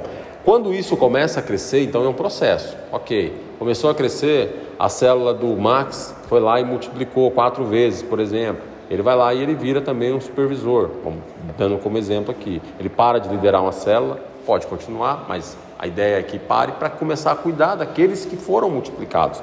Então, a partir daquele instante, ou na realidade a partir da primeira multiplicação, todo mundo que sai da célula do Max acaba sendo responsabilidade dele. Todo mundo, não os membros necessariamente, mas os líderes. Então, o Tiago saiu da célula do Max E o ah não, agora a responsabilidade do Tiago é do pastor. Não, a responsabilidade do Tiago é do Max, porque o Max saiu da célula do o, o Tiago saiu da célula do Max. Então a partir desse instante o Max continua dirigindo a célula, continua cuidando daqueles que estão ali, do líder e tal, mas ele é responsável pela vida também do, do Tiago. Não dos membros da célula, mas pela vida do Tiago. Multiplicou de novo, agora ele é responsável pela vida do Sérgio, que multiplicou. E ele está lá. Multiplicou mais uma vez, é responsável por outro. Então, isso vai virar um processo onde todas as pessoas, elas acabam, todos os líderes acabam estando vinculados a alguém. Né? E não necessariamente depois que multiplica, volta para o pastor, ah, agora está aqui, pastor, você tinha quatro, agora está aqui, ó, tem cinco, tem seis, tem sete. Não, não. Ele continua cuidando, é multiplicando e vai cuidando. E aí isso vai crescendo como numa árvore. Então, vamos pensar num, num, num organograma, né? Tem o pastor, que cuida então dos líderes. Aqueles líderes então eles viraram supervisores, de supervisores viraram coordenadores, de coordenadores viraram pastores de rede, de rede de célula, né? E ali e o pastor ele está sempre cuidando nesse nível acima. Você está crescendo e está cuidando dos que estão embaixo. Então o líder está cuidando do líder em treinamento, o supervisor está cuidando dos líderes que foram multiplicados, o coordenador está cuidando dos supervisores, o pastor está cuidando dos coordenadores e o pastor está cuidando dos pastores. Esse é um processo de uma igreja com quantas células? Sei lá quantas células? 70, 100, 200, 300, 500 células. Tem que funcionar dessa forma. Mas hoje, a gente começando, a gente já começa entendendo que é assim que funciona a escala de crescimento. Praticando na célula, orando pelos membros, preparando, acompanhando novos membros, é, Prepare-se com zelo para a reunião de célula, convide, desafie membros a convidar, seja atencioso com os convidados, acolha-os, seja um líder em tempo integral, apaixonado por Jesus e por pessoas. Veja em cada membro um futuro líder.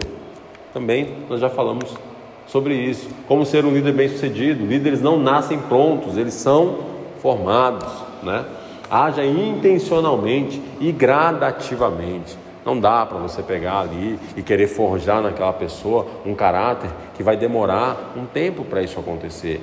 É processo. Nós precisamos respeitar os processos. Então, haja intencionalmente, mas gradativamente.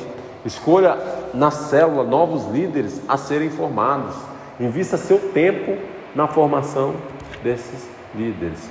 Então, você vai investindo também nesses líderes, investindo seu tempo. A escola de líderes vai ajudar depois lá, mas às vezes essa pessoa vai chegar aqui e ela já vai estar ali só para realmente pegar ali o, a cartilha, porque ela já vai estar, meu, bacana, já entendi como funciona, né? Por quê? Porque é na vivência, é no discipulado, é nessa parte intencional que a gente faz ali.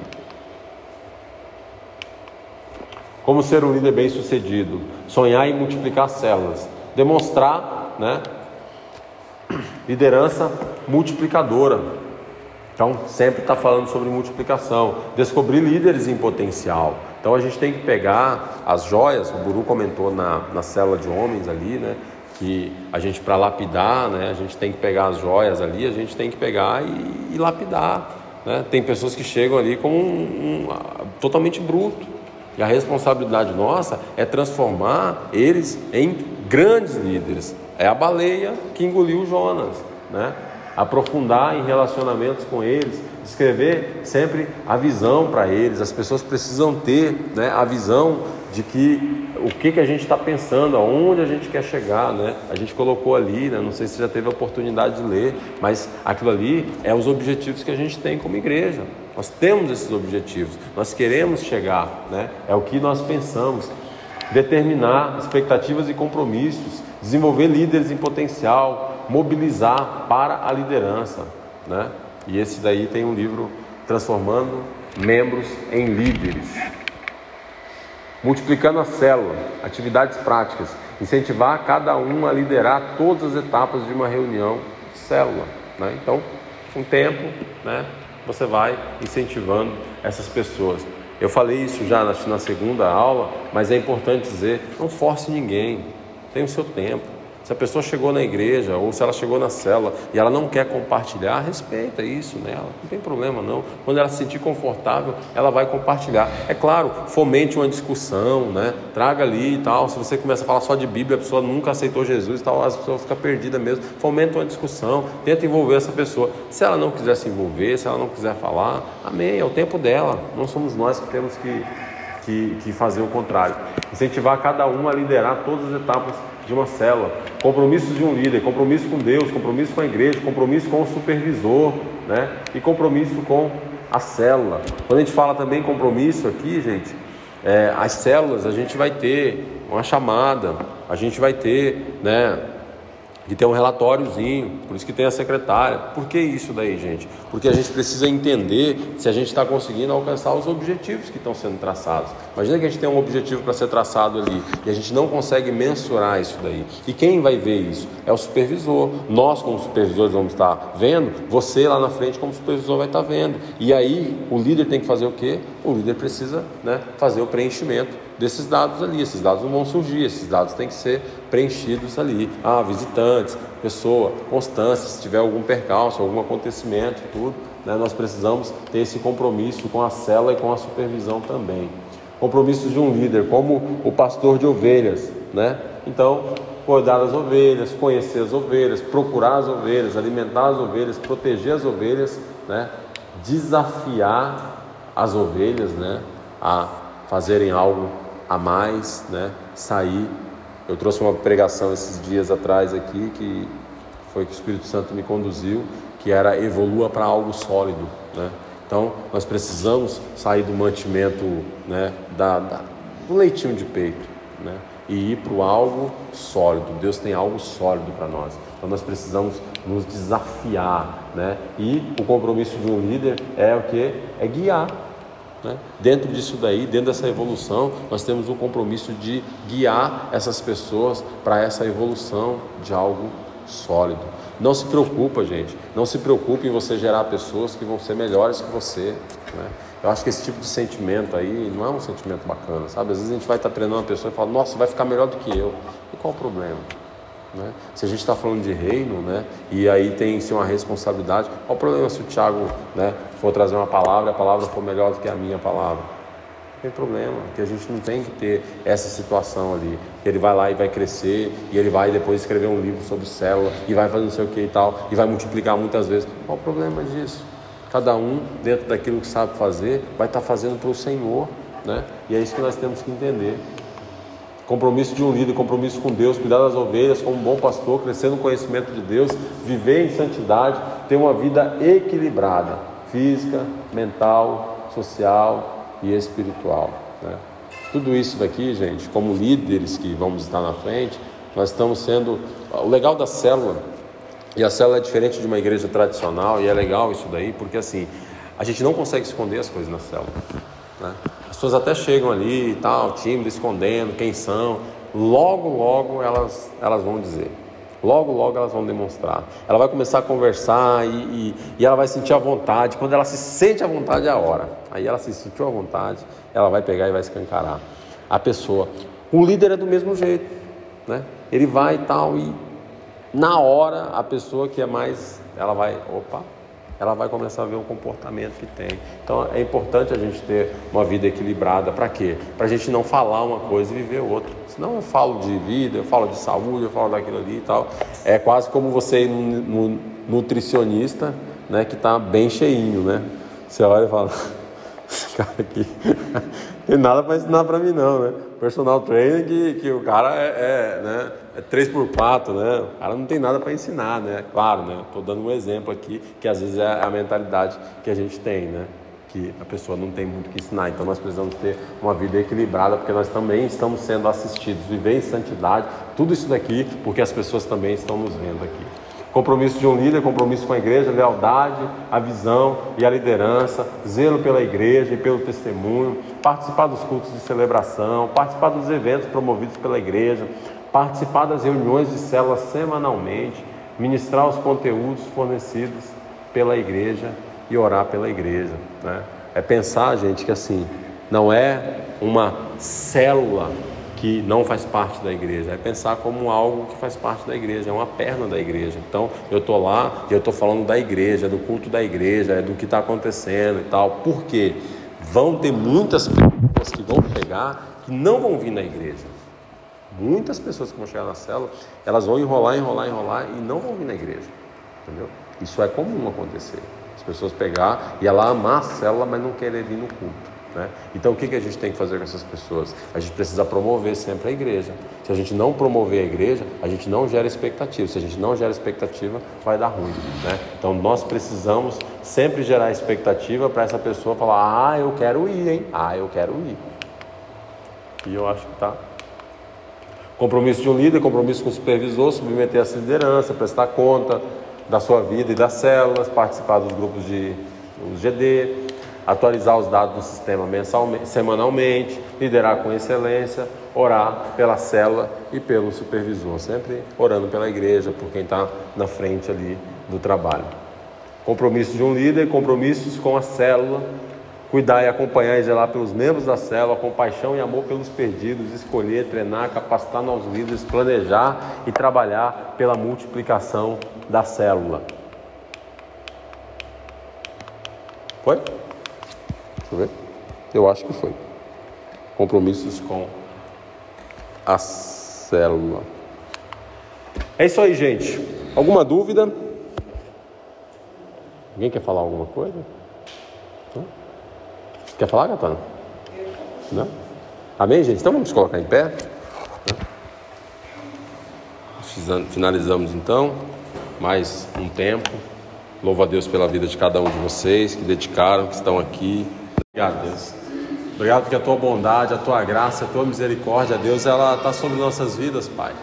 Obrigado, Deus, por essa oportunidade de aprender mais, ó Deus, da tua palavra, do teu querer, Pai, sobre nossas vidas, Deus. Eu quero te pedir, Pai, uma capacitação que vem do céu sobre teus filhos que aqui estão, ó Deus, que tem colocado o seu coração nessa obra também, ó Deus, que tem aprendido, ó Deus, e que o Senhor possa melhorar, Pai, cada coisa que for falada aqui, ó Deus, no coração dos teus filhos, Deus, para que nós possamos, Pai, crescer, Deus, crescer em graça, entendimento, ó Deus, para que o reino de Deus venha ganhar, Pai. Obrigado, Deus. Obrigado, Pai. Amém. Bom, pessoal, desculpa, né? É, como eu estava comentando, eu tive um, uma. A gente foi fazer uma visita, né? A gente foi fazer uma visita na casa de uma de uma senhora que é mãe de um pastor nosso, pastor de bastante tempo.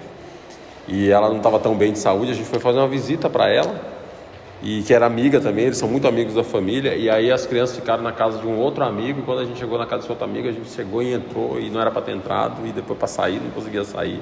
E eu saí da casa dele lá no Grote, era quase 7 e 10 acabei atrasando um pouquinho aí, mas, mas glória a Deus, vamos lá, nós estamos na nossa sétima aula, uma aula bem interessante, paz, uma aula extremamente interessante, que vai falar a respeito do de como lidar com alguns perfis que nós temos na nossa célula, né? É, a gente sabe que a gente vai lidar com pessoas e quando a gente lidar com pessoas, cada um tem um perfil diferente, né? E a gente precisa aprender a lidar com algumas pessoas, né? Para a gente não ser agressivo demais, para a gente não ser permissivo demais, porque você imagina o que, que a gente pode encontrar na célula, né? O que, que a gente pode encontrar? Só dando um exemplo para vocês, é, esse tempo desse atrás eu conversando com o pastor Rodrigo, né? E ele falando que chegou na célula, uma vez a célula que ele estava dirigindo, e chegou lá um profeta, né? Tudo bem, a pessoa ser um profeta, né? Só que aí a pessoa pegou, ela não era da igreja, monopolizou a célula, e aí pega e traz toda aquela parte que era da célula ali e, e torce a mente das pessoas. Um tempo desse atrás, estava conversando com um amigo que liderava uma célula e ele disse assim: Elias, está vindo um pessoal aqui na célula de casa que eles são tipo, é meio que desviado, mas é um teólogo, faz aquele monte de pergunta, é um questionador e tal. E como que a gente lidar com esse tipo de situação? Por quê? A gente sempre está dizendo que para ser um líder de célula, a gente não precisa efetivamente ter um conhecimento vasto da palavra de Deus. Claro, na medida que for possível, nós precisamos conhecer, manusear bem na palavra de Deus, ter conhecimento, né? É, mas para você ser um líder de célula, você não precisa ter um curso, você não precisa de nada disso daí, você precisa ter disposição, disponibilidade. E às vezes nós vamos enfrentar pessoas que elas são questionadores, elas vão questionar assim, olha só, é, Adão teve umbigo ou não teve umbigo?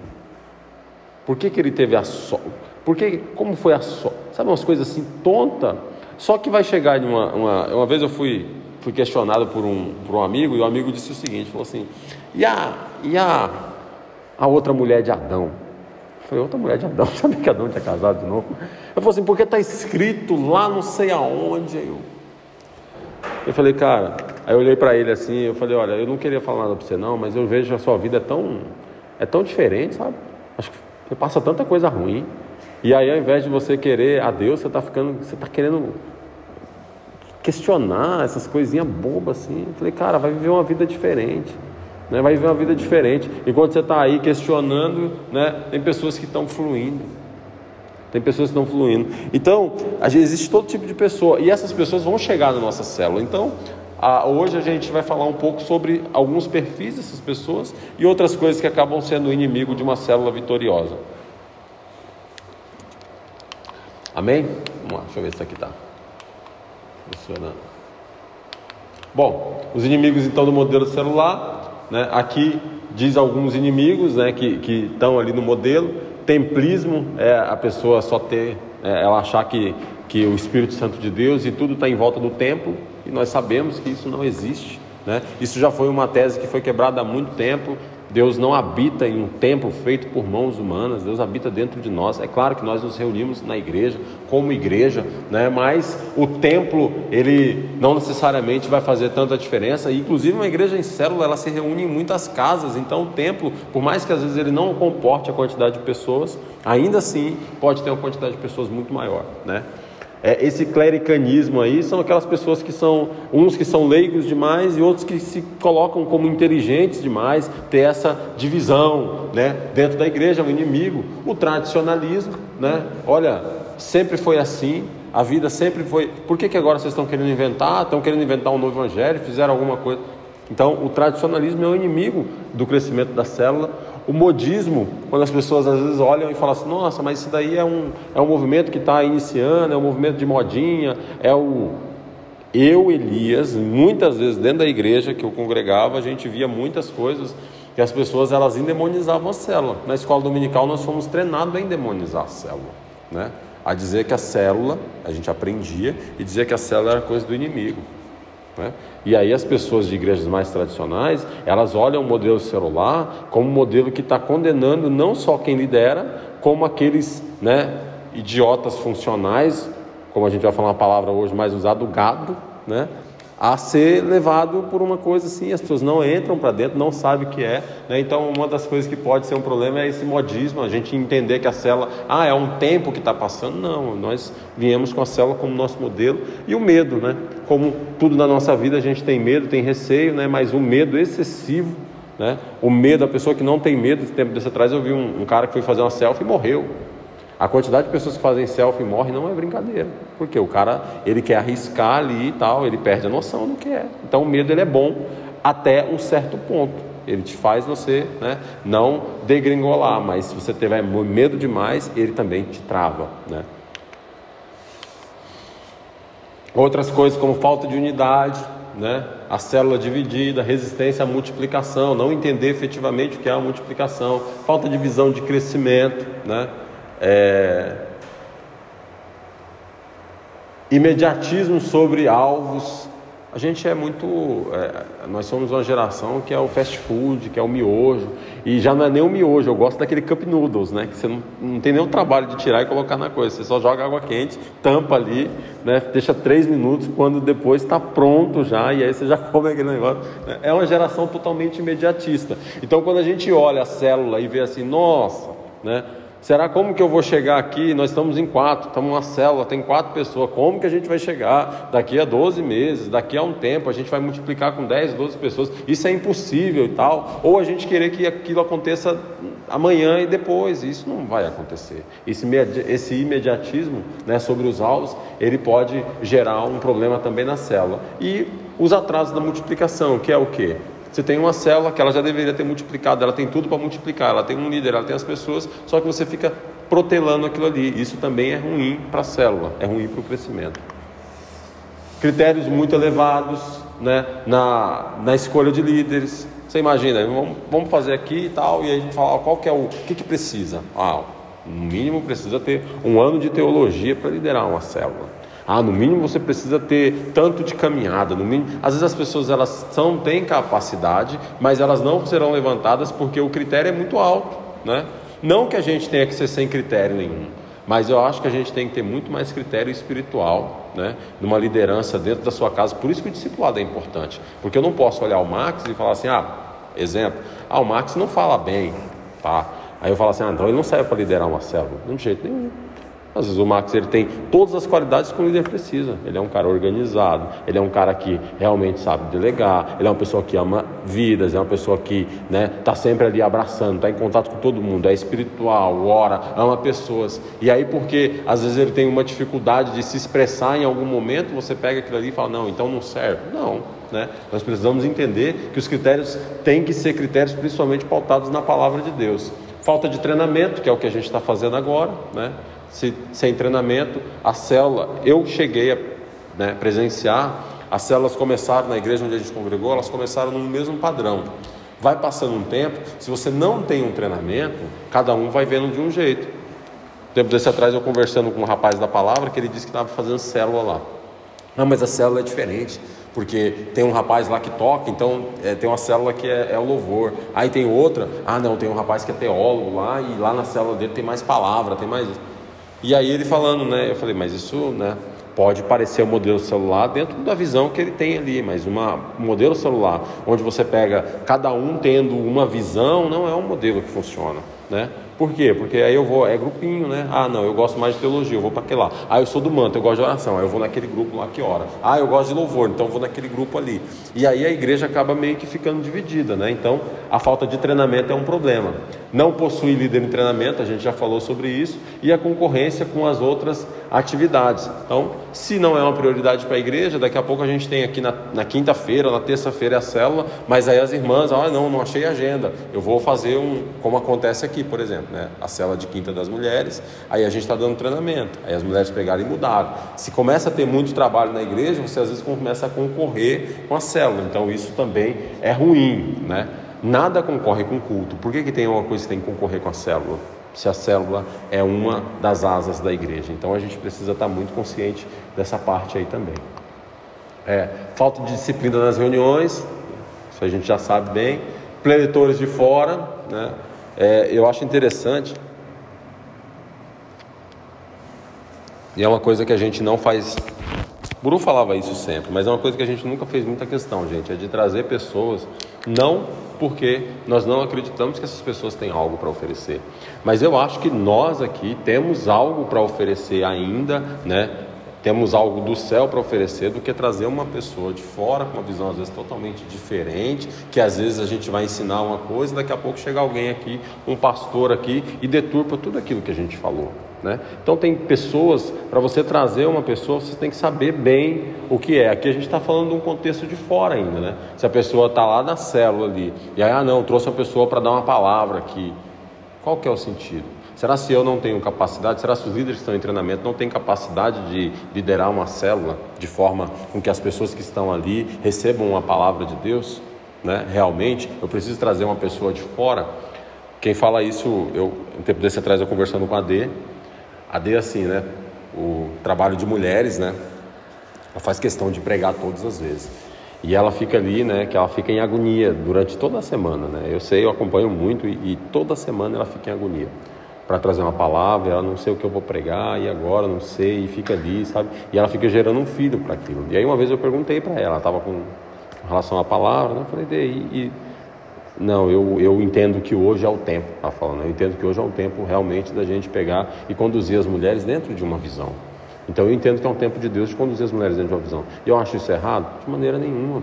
Eu já fui de igrejas que o pastor pregava em culto de Santa Ceia, somente. Né? Não que, ah, não, a pessoa é competente, ou, não, a gente não está dizendo aqui de competência necessariamente, mas a igreja precisa ouvir a voz do pastor. Né? Ah, não, mas tem um trabalho durante a semana que o pastor fala para os líderes. Tudo bem, né? mas eu, eu sempre fui adepto da tese que o pastor ele precisa pregar a maior parte dos cultos. Por quê? Porque ele conhece a igreja. Né? Você tem que ter gente de fora? Claro que tem. Mas se a pessoa falar assim, ah, eu quero trabalhar só em cima do altar, gente, tem muito. Tem muito, tem muita coisa que a gente pode fazer fora estar tá em cima do altar essa parte de liderança mesmo, uma pessoa que vai pastorear praticamente um pequeno rebanho ali, que vai poder discipular, que vai sentar, que vai poder né, pegar essas pessoas e passar para ela uma multiplicação, que vai fazer elas crescerem, que é uma coisa mais importante do que isso. Ah, não, mas eu queria muito subir no altar para falar. Eu acho que se a gente, se o nosso objetivo é chegar no altar, o nosso objetivo ele está poluído, ele está contaminado, a gente precisa até rever ele. Né? Se esse for o meu objetivo. É claro que tudo é uma consequência. Se você está fazendo alguma coisa, né, o reconhecimento sempre vai ser importante. Eu não estou dizendo aqui que as pessoas não precisam ser reconhecidas, de maneira nenhuma. Todo mundo que faz algo, ele precisa ser de alguma forma reconhecido. Mas se o que me motiva a fazer aquilo ali é algo que está contaminado, eu preciso ter muito cuidado. Né? Eu preciso ter muito cuidado. Então, a gente precisa ter bastante cuidado com isso. Então, os predadores de fora, eles são um problema e a competição entre os grupos, né? Ah, não, meu grupo cresce mais, meu grupo cresce menos e tal. Se o seu grupo cresce mais, você pode, de uma maneira, poder ajudar e, e dar um feedback, às vezes, né? Se essa pessoa ela quer, ou dar um feedback para o supervisor, ó, oh, eu estou fazendo tal coisa, que é legal, tem funcionado tal, do que você pegar o guru falar assim para o Thiago, falar assim, ah, seu grupo não cresce não, puxa vida, né? Isso é muito ruim mesmo, né? Por isso que não vai, sabe? Aí fica trazendo uma competitividade ruim, onde a pessoa fica frustrada, né? Então, esse tipo de competição entre os grupos, ele não é saudável, já que se o grupo do Tiago não cresce, e agora? O reino não cresce. Ah, não, meu grupo cresce mais. Que bom que seu grupo cresça. Faz o quê? Influencia essas pessoas a conseguirem crescer mais. Eu acho muito interessante essas igrejas, né? Algumas igrejas grandes, como a igreja da cidade, como a igreja da Paz, como a igreja central de Belo Horizonte, que eles dão tudo quanto é material que você possa imaginar, tudo de graça. E eles ainda colocam liderança, não te cobra nada, te influencia, te empurra. E qual que é o objetivo? Eles entendem que, gente, o crescimento é do reino. Se eu pensar num crescimento né, de forma individual, ó, mas não reino. Isso é o reino de Deus, vai ter uma placa lá, família viva. Não, nós fazemos parte do reino. Então não tem muito isso. Eles entendem essa parte de visão. Então, dentro da igreja, principalmente, aí que não pode ter uma competitividade mesmo. Se nem com as outras a gente não admite, por que, que a gente vai admitir dentro da nossa, com as próprias células ali, né? Resolvendo os problemas na célula. Até aqui, tudo bem? Algum, alguma pergunta? Resolvendo o problema na célula. Membro pecaminoso. Às vezes a gente vai ter vários tipos de pessoas, né?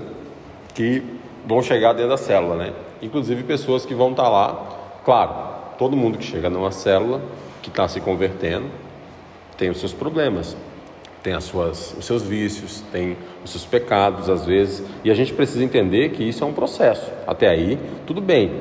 Mas aqui, quando está dizendo que membros pecaminosos, está falando de pessoas que querem, né? E querem viver essa vida ali, né? Querem estar tá ali e tal, mas vivendo essa vida e ainda influenciando outras pessoas. Como lidar com esse tipo de gente, né? Como lidar? Pelo irmão, né? Então aqui ele diz, né? Que para a gente lidar, nós precisamos, né? Quem viu algo pecaminoso, né? Está lá, Max está dirigindo a célula, mas ele não viu o que aconteceu. É muito importante a gente ter muito cuidado, muito cuidado mesmo. Por quê?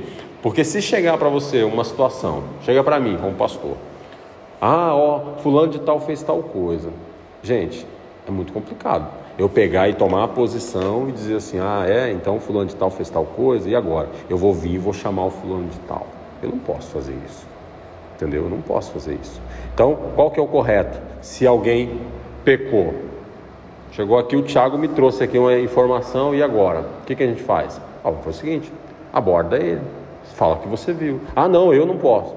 Mas se você não pode, eu posso, né? Se você não pode se comprometer, porque viu e está certo, e nós precisamos, a Bíblia diz que nós precisamos chamar atenção mesmo ali, né? Para que essa alma seja salva. Agora sim, cada um precisa ter a sua responsabilidade. O pastor e você como líder não pode ser levado pelos ventos, né? E alguém falou alguma coisa, ó, o fulano de tal está em fornicação, fulano de tal está em adultério, fulano de tal roubou e tal. E aí você pega lá e bate no ombro do cara e fala assim, ó, tô sabendo já, hein? Tá sabendo do quê? Ah, já me falaram. Falaram o quê? Ah, o que você aprontou? Como assim? Eu não aprontei nada. E aí vai ficar aquela situação ruim. Então a pessoa que viu que ela precisa, né? O irmão que viu, né? Que presenciou os fatos, precisa falar. Se por um acaso essa pessoa, né? Se por um acaso essa pessoa, a Bíblia diz aqui em Mateus 13, capítulo, versículo 47, diz o seguinte: ó, O reino dos céus é ainda semelhante a uma rede que, lançado no mar, recolhe peixes de toda espécie. E quando já está cheio, os pescadores arrastam para a praia e, assentando-se, escolhem os bons para os cestos e, e os ruins deitam fora. Vai vir todo tipo de gente, é fato.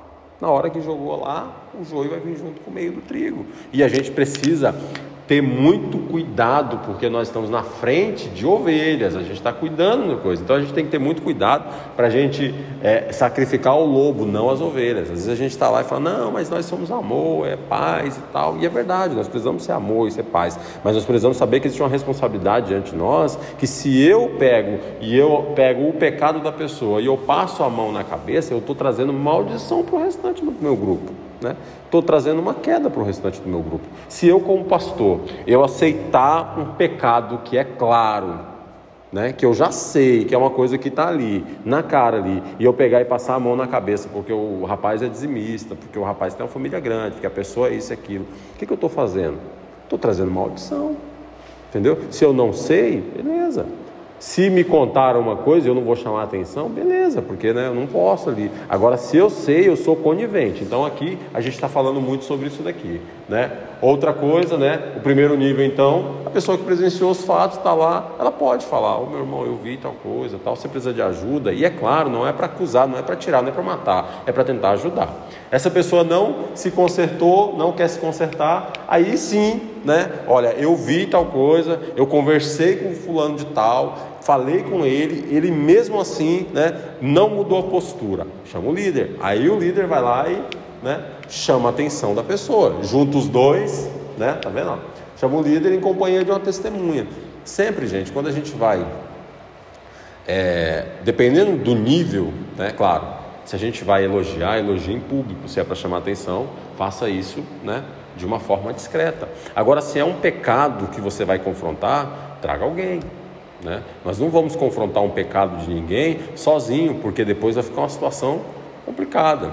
Principalmente, aí eu já digo né, outra coisa, qualquer um tem que estar sempre com testemunho, e se o líder né, for repreender alguma coisa, hoje nós trabalhamos sempre em casais, né, ficar muito atento para não ter o risco de repreender uma moça, um rapaz, repreender, e daqui a pouco, né, hoje tem muito esse negócio de inventar, né, inventa um negócio ali, depois fica uma situação terrível. Então, seja né, é, nesse sentido, seja muito prudente, né? Nunca faça alguma coisa que pode se voltar contra você mesmo, né? A gente precisa ser muito atento com o que está acontecendo.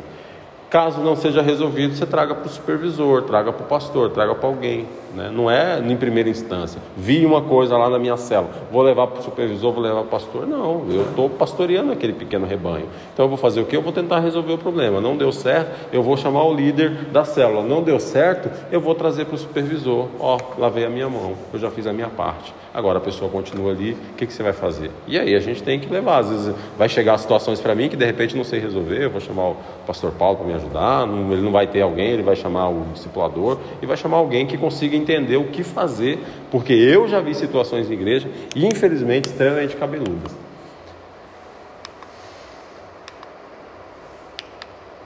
Membro que se acha mais espiritual do que os outros, vai criticar o líder para mostrar que é mais capacitado e mais experiente. A pessoa chega na célula, ela não tem ali a liderança, mas ela se sente melhor do que os outros, ela aproveita aquela situação para aparecer.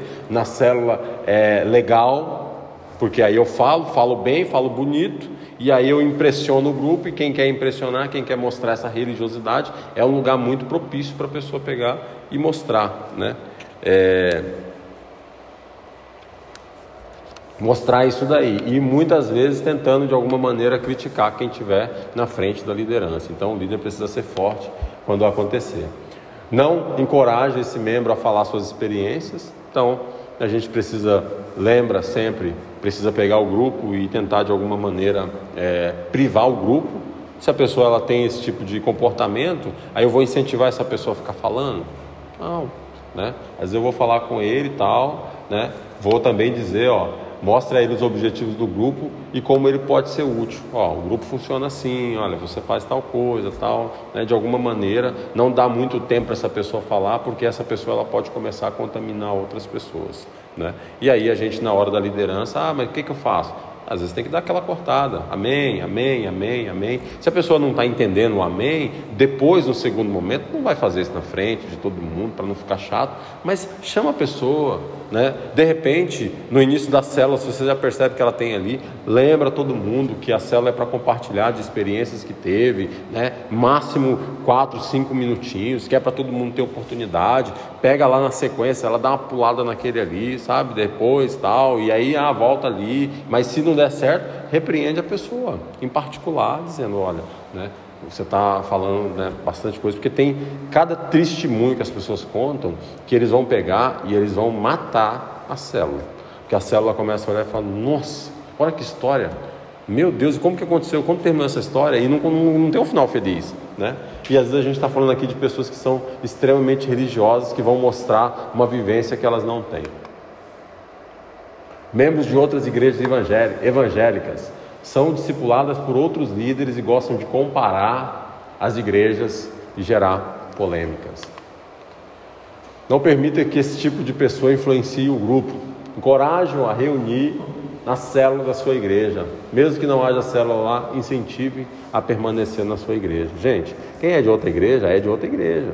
Né? Ah, não, a pessoa é de outra igreja, mas vem cá e tal, vamos, né? Vem para cá e vem, vem, vem, vamos lá dar aquela pescada. Não vai adiantar só vai trazer problema. Então, encoraje essa pessoa a ficar na sua igreja. Isso a gente já falou isso várias vezes aqui. Encoraje essa pessoa, a... que bom, você está congregando, que bênção, né? Não convida a pessoa de jeito nenhum, nem para vir para as reuniões do culto. Não precisa convidar, não. Né? Ah, vem domingo lá. Ah, agora tem culto domingo de manhã. Na sua igreja só tem domingo à noite. Vamos lá domingo de manhã. Não convida, não. Não convida, não, porque esses dias, esses dias ontem eu estava vendo no grupo de, de, de de pequenas igrejas, as igrejas estão começando da, da rede Inspire, né? E estava lá um pastor compartilhando que está com um monte de dificuldade porque chegou várias pessoas de outra igreja lá e, ele e aí ele foi acolhendo, acolhendo, acolhendo e agora ele está com uma bucha gigantesca para resolver, né? E aí depois não adianta, você vai ali e, e vai chegando e normalmente só vai chegar as coisas assim que são, que são os problemas, entendeu? E talvez você não vai ter tempo de lidar com essas pessoas antes que ela pegue e influencie o grupo. Antes que ela pegue e faça com que as pessoas do grupo elas comecem a, né, a fraquejar. Você não vai ter tempo para cuidar dela. E às vezes a pessoa, né? Eu sempre digo que o pior a pessoa para você evangelizar é o crente. A pessoa que se sente crente, a pessoa que acha que é, mas tem uma vida totalmente torta, essa pessoa é extremamente difícil. Difícil demais, ela vai arrancar as pessoas que estão dentro da igreja. Esses dias eu falando com a menina da, da empresa e eu disse, acho que eu cheguei a contar isso aqui já. E aí eu contei para ela, né, ela contando a experiência, que ela tinha saído da igreja e tal. E aí ela começou a contar como foi e eu terminei a história dela. Eu falei, ó, e aconteceu depois isso e isso. E a pessoa que te influenciou, com certeza ela estava na igreja ainda, né? Ela falou, como é que você sabe? Eu falei, porque é crente ruim. Crente ruim é isso aí. A pessoa pega lá, ela vai lá, ela põe um monte de caramiola na cabeça da pessoa e tal. Ela não vai sair porque ela já é um crente firme, mas ela vai tirar outras pessoas. Né? Então a gente precisa ter bastante cuidado com essas pessoas que vêm de outra igreja, bastante cuidado mesmo. Né? Trate bem, óbvio, seja educado, óbvio, mas tenha bastante cuidado. Pastores, missionários ou profetas de fora, eles resistem à autoridade do líder, tentam controlar e ostentam as posições. Aqui a gente tinha falado né, desse, dessa pessoa que é mais espiritual, e aqui a gente fala de pessoas que têm autoridade. Olha, um pastor, a não ser que seja um pastor da sua igreja, né, que chegou na célula, ou um supervisor, um líder, aí sim tem que haver respeito. Agora, uma pessoa que chegou de fora, claro, você vai respeitar, é um pastor, Mas o líder da célula é a pessoa que está ali na frente. Né? Não é porque a pessoa chegou com um título ali, sacou a carteirinha lá e colocou na mesa e falou assim, eu sou evangelista, eu sou pastor, que você vai pegar e vai deixar que essa pessoa ela tenha a direção da célula. De jeito nenhum. Essa pessoa, ela às vezes ela vai trazer uma influência ruim lá para as pessoas. E se ela é um pastor, se ela é alguma coisa, por que, que ela está em outra igreja? O que, que ela está fazendo visitando? Ela entra, na realidade, dois critérios. Às vezes ela vai lá, ela vai tirar a autoridade do líder, ela está vindo de outra igreja, porque se ela é pastor, ela poderia estar tá ali, né? Por que, que ela está, né? Então, ela acaba entrando para outras coisas. Elas acabam resistindo à autoridade do líder porque elas entendem que elas são autoridade eclesiástica maior. É, eclesi... é sim, dentro da igreja, da igreja que ela tiver, com certeza. Mas na célula, quem é o responsável é o líder. E a maior autoridade na célula é o líder da célula. O líder tenha bem claro o seu papel como autoridade do grupo, né? então isso é importante. É claro que você é o líder, ah não, mas chegou lá e eu fiquei sem graça e tal, e aí eu dei honra e eu quis, né? E aí a gente pega e coloca os pés pelas mãos porque dá honra para uma pessoa que vem de fora. Não se intimide com o título da pessoa, diga que é bem-vindo como ouvinte e não deixe que essa pessoa monopolize a reunião. O pastor tem por si só natureza, gosta de falar, né? É um líder tal, então a gente tem que fazer o quê? Não permitir que monopolize a reunião. Gente, pode ser que chegue um pastor na igreja, uma pessoa de outra igreja na célula que vai chegar e depois ela vai ficar e ela vai membrar na igreja. Claro que pode, pode sim. Só que assim, é, é o que a gente está dizendo assim, não seja mal educado, mas não coloque aquela pessoa como um, um alvo, né? Se essa pessoa ela vai resistir depois e ela vai ficar, aí tudo bem, né? Mas quem tem que fazer isso daí, esse esforço, não somos nós, é a pessoa que tem que fazer, né? É, eu a gente compartilhando com o pessoal da igreja da cidade, eles, e eu, eu assisti, né? Eu fui assistir um, um, um módulo, achei bem interessante. O um módulo falando lá sobre. Tem um curso que nós queremos fazer aqui também, que chama-se. É, a gente vai fazer um bem-vindo à família, mas é, é um curso de integração né, um curso de integração. Lá na IBA, a IBA sou eu, a gente vai fazer o Bem-vindo à Família, em cada uma igreja tem uma integração. E aí eu fui assistir o curso de integração lá da igreja da cidade. Eu comecei a assistir, que eu queria colocar aqui, eu fui assistir alguns módulos lá, e eu fiquei assustado ouvindo o pastor Carlito falar. Porque, e aí depois eu conversando com o pessoal que veio aqui na igreja, eles falaram que lá eles fazem igual o Capitão Nascimento, lá. Eles dificultam assim, é, todo mundo que chega no treinamento lá pede para sair. Ele chega lá no treinamento lá e fala, não, aqui só vai, aqui alguns vão resistir. Esse negócio de receber gente da outra igreja não é para nós não. Então eles colocam dificuldade em tudo que você possa imaginar para esse pessoal não ficar. Né? Por que, que essas igrejas estão doidas tocando os crentes e a gente vai achar que achou o maior tesouro do mundo? Né? Então, como líderes atentos, nós precisamos ficar com relação a isso daí. Né? O irmão falante demais, não consegue ser coerente, conta longas histórias, muda sempre de assunto, quer tomar sempre a palavra, né? vai monopolizando a reunião. Como que a gente lida com esse irmão, com educação? Né? Ajude a responder as perguntas. Então, de novo, a gente precisa sempre estar direcionando. A célula não é para a gente compartilhar um texto bíblico. O líder já vai compartilhar o texto bíblico, é para a gente compartilhar a experiência que a gente está ali, né? Então a gente precisa de, direcionar as perguntas, né? A outras, direcione as perguntas a outras pessoas, né? Evite esse irmão ali, dar aquela pulada. Uma coisa também que é interessante, eu cheguei a comentar em uma aula, quando a gente estiver fazendo ali a célula, vamos tentar evitar a sequência Primeiro porque assim, pessoas ansiosas como eu, eu sou uma pessoa ansiosa. Se eu sei que está vindo ali numa fila, eu vou ficar, eu não vou nem prestar atenção no terceiro e no quarto. Eu tô, se tem aqui todo mundo para falar e eu ser a terceira, quarta pessoa para falar, eu vou ficar ali ansioso. Meu Deus, o que, que eu vou falar? O que, que eu vou falar? O que, que eu vou falar? O que, que eu vou falar? Até chegar a minha vez, eu não prestei atenção em nada. Eu estou só pensando, o que, que eu vou falar? O que, que eu vou falar? Né? Então, às vezes, você pegar de surpresa, às vezes é melhor pegar de surpresa. Pegar aqui, aponta o dedo para o Tiago e falar, Tiago, você. Aí pela lógica é o Max, aí eu pulo lá e falo, ô Matheus, você. É, não está esperando, a pessoa fala, ah, tá bom. Até para a gente ter a desculpa de pular o irmão, entendeu? Porque senão a gente não tem a desculpa de pular, de, pular o irmão, né? Se precisar. Né? Então, se a gente vier tudo em sequência assim, você pular vai ser preconceito. Agora, se você não vier na sequência, aí você pula o irmão, oh, esqueceram de mim, Não, não é, né? De repente, você quando estiver ali na, no meio da coisa ali, tiver aquela pergunta bem objetiva, né? Aquele momento que dá para dar aquela cortada no finalzinho ali, para essa pessoa não monopolizar a reunião. Direcione as perguntas a outras pessoas para que todos participem, conversem em particular, dizendo para ser mais sucinto. Se é uma pessoa que tem um perfil, a gente precisa ir construindo essa identidade dentro dele ali. Sempre com amor, tá, gente? Sempre com amor, né? Sempre com muito amor, sabe? Esse é o termômetro. Se a gente falar sempre com amor, a pessoa, ela não vai ficar chateada, às vezes ela vai ficar chateada, mas a gente vai ter muita consciência de que a gente está sendo extremamente bem educado e está cumprindo aquilo que foi feito. Ai, o irmão vai chegar para mim e falar assim: você não sabe, eu fui lá na célula do Gil e o Gil foi lá e me chamou a atenção porque falou que eu estava falando demais. Se ele falou com amor, o que, que eu vou falar? O irmão deve estar tá falando demais, então, né? Porque se o líder chamou a atenção, provavelmente está falando muito, né? Irmão pensou nisso? Já não, não pensei não, mas né, a pessoa às vezes ela não traz. E se trouxer, gente, é o seguinte: ó, se a gente constrói uma liderança sólida, a gente também não tem que ficar ouvindo picuinha e julgando um líder porque algum membro traz uma situação, não. Ou a gente confia em quem está no grupo, ou a gente não confia. Por isso que a liderança precisa estar tá sempre coerente e sendo discipulada, entendeu? Por quê? Porque vai chegar alguém falando mal do buru para mim e eu não vou acreditar. Eu falar assim: não, tudo bem. Né? Não tem problema não. Se for o caso, depois eu converso tal. Mas eu não vou pegar e vou fazer um pré-julgamento porque uma pessoa veio e trouxe uma informação ali. Porque eu estou cuidando, parte de um princípio que a gente está discipulando, que não é para acontecer esse tipo de coisa. Né? E aí, se a pessoa vem lá e fala, eu vou acreditar em quem? Eu prefiro acreditar em quem está no meio ali, no meu cesto, ou quem está ali de fora ali, que tem uma outra visão. Eu vou sempre acreditar em quem está na liderança. Né? Por isso que a gente está treinando e tal, e é isso que a gente precisa fazer. E a mesma coisa, você tem um líder de treinamento, né? tem alguém falando mal ali, por isso que a gente precisa cuidar, para a gente ter coerência na hora que a gente estiver cuidando dessas pessoas. O crítico da igreja, né?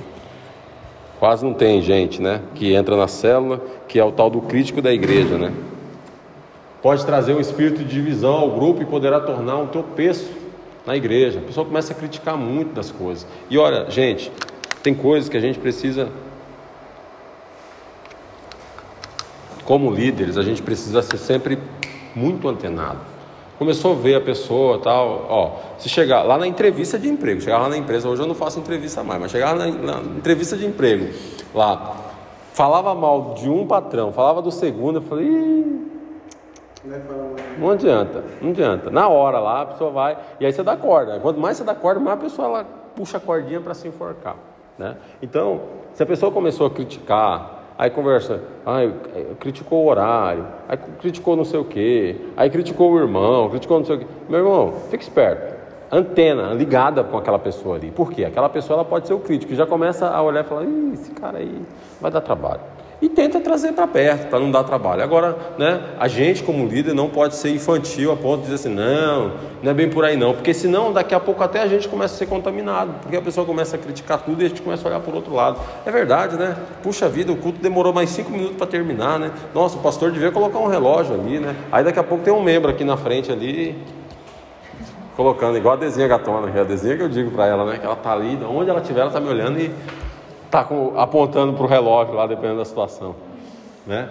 E, mas às vezes é a pessoa que está para criticar, no caso dela não está para criticar, né? Está para orientar e tal, né? Mas pode trazer o espírito de divisão. Deixe claro que o grupo não é o lugar ideal para fazer críticas, né? Por quê? Porque o, o grupo não é de pessoas maduras 100%, gente.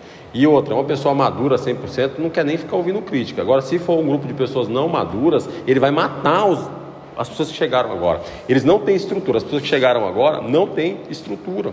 Aí você pode até dizer para a pessoa, né, se for o caso, falar assim, olha, você, a Bíblia diz que você servir de pedra de tropeço para uma pessoa que acabou de chegar na igreja, é melhor você colocar um, né, uma pedra de moinho amarrada no pescoço e jogar no mar.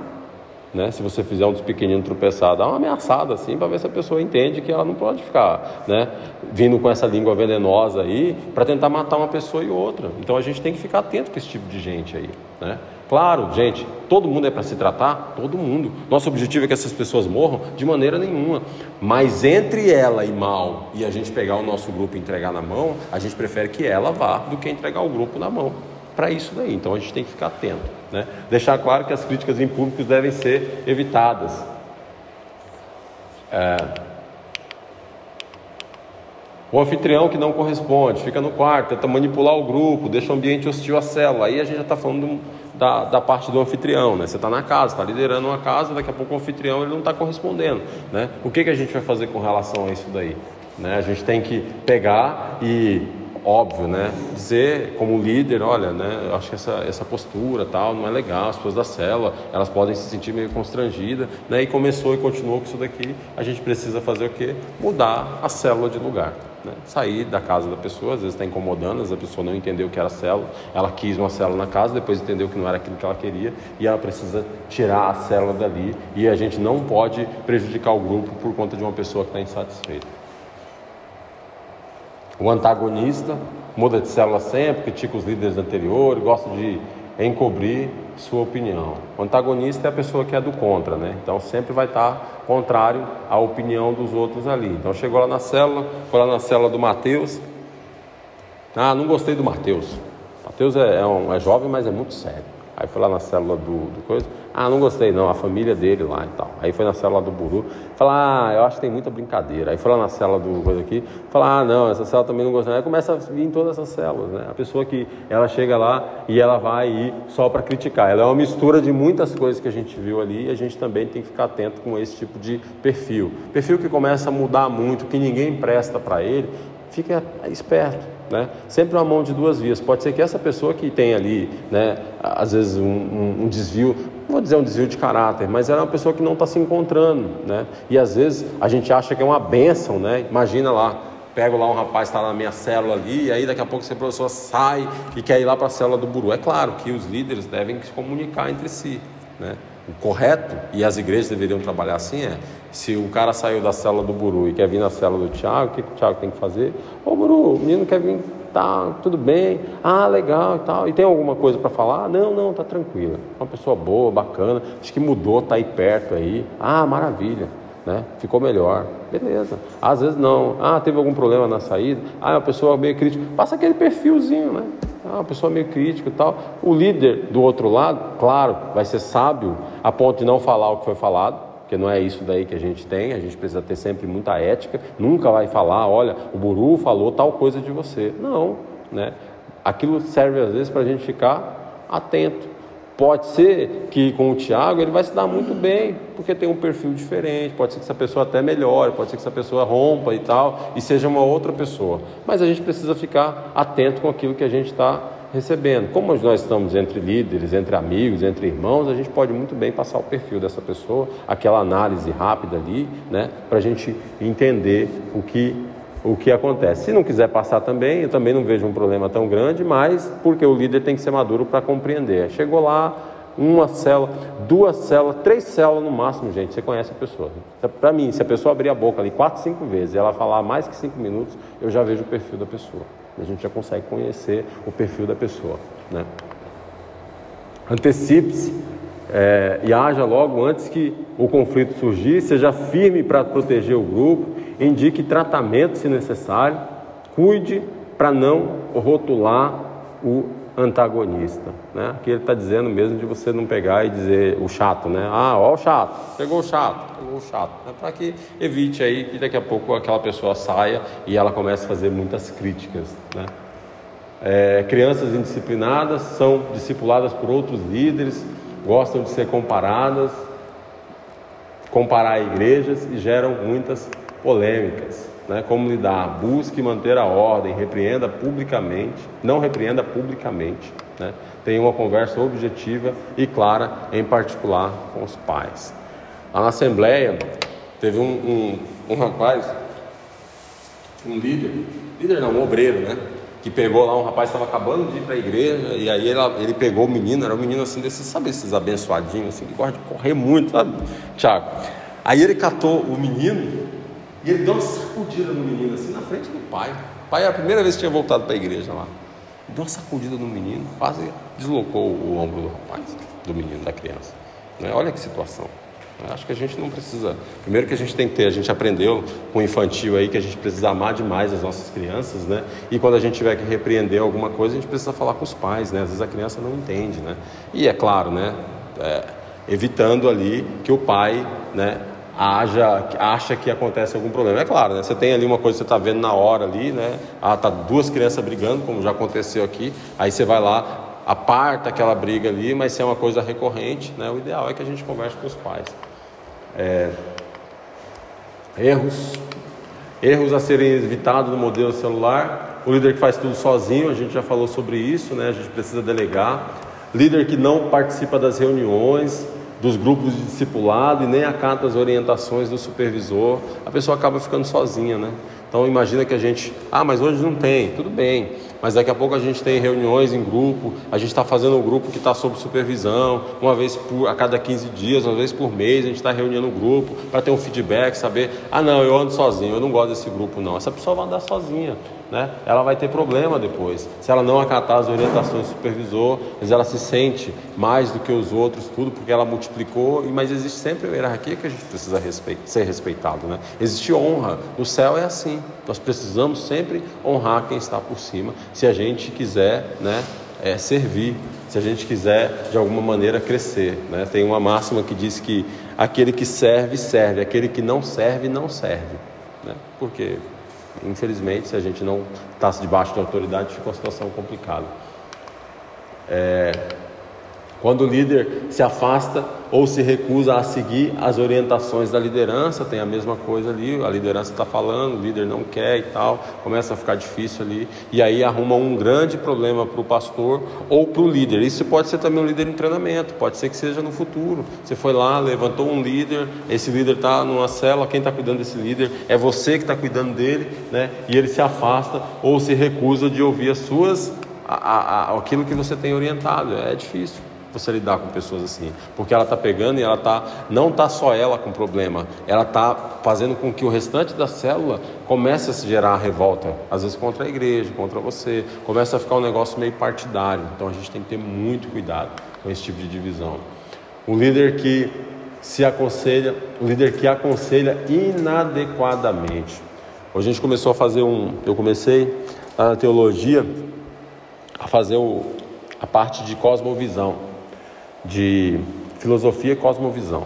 Eu acho que a cosmovisão é uma das coisas mais importantes que, que a gente precisa entender, sabe? É a gente pegar e a gente alinhar a nossa visão de reino. O que é a cosmovisão? A cosmovisão é a lente que eu enxergo o mundo.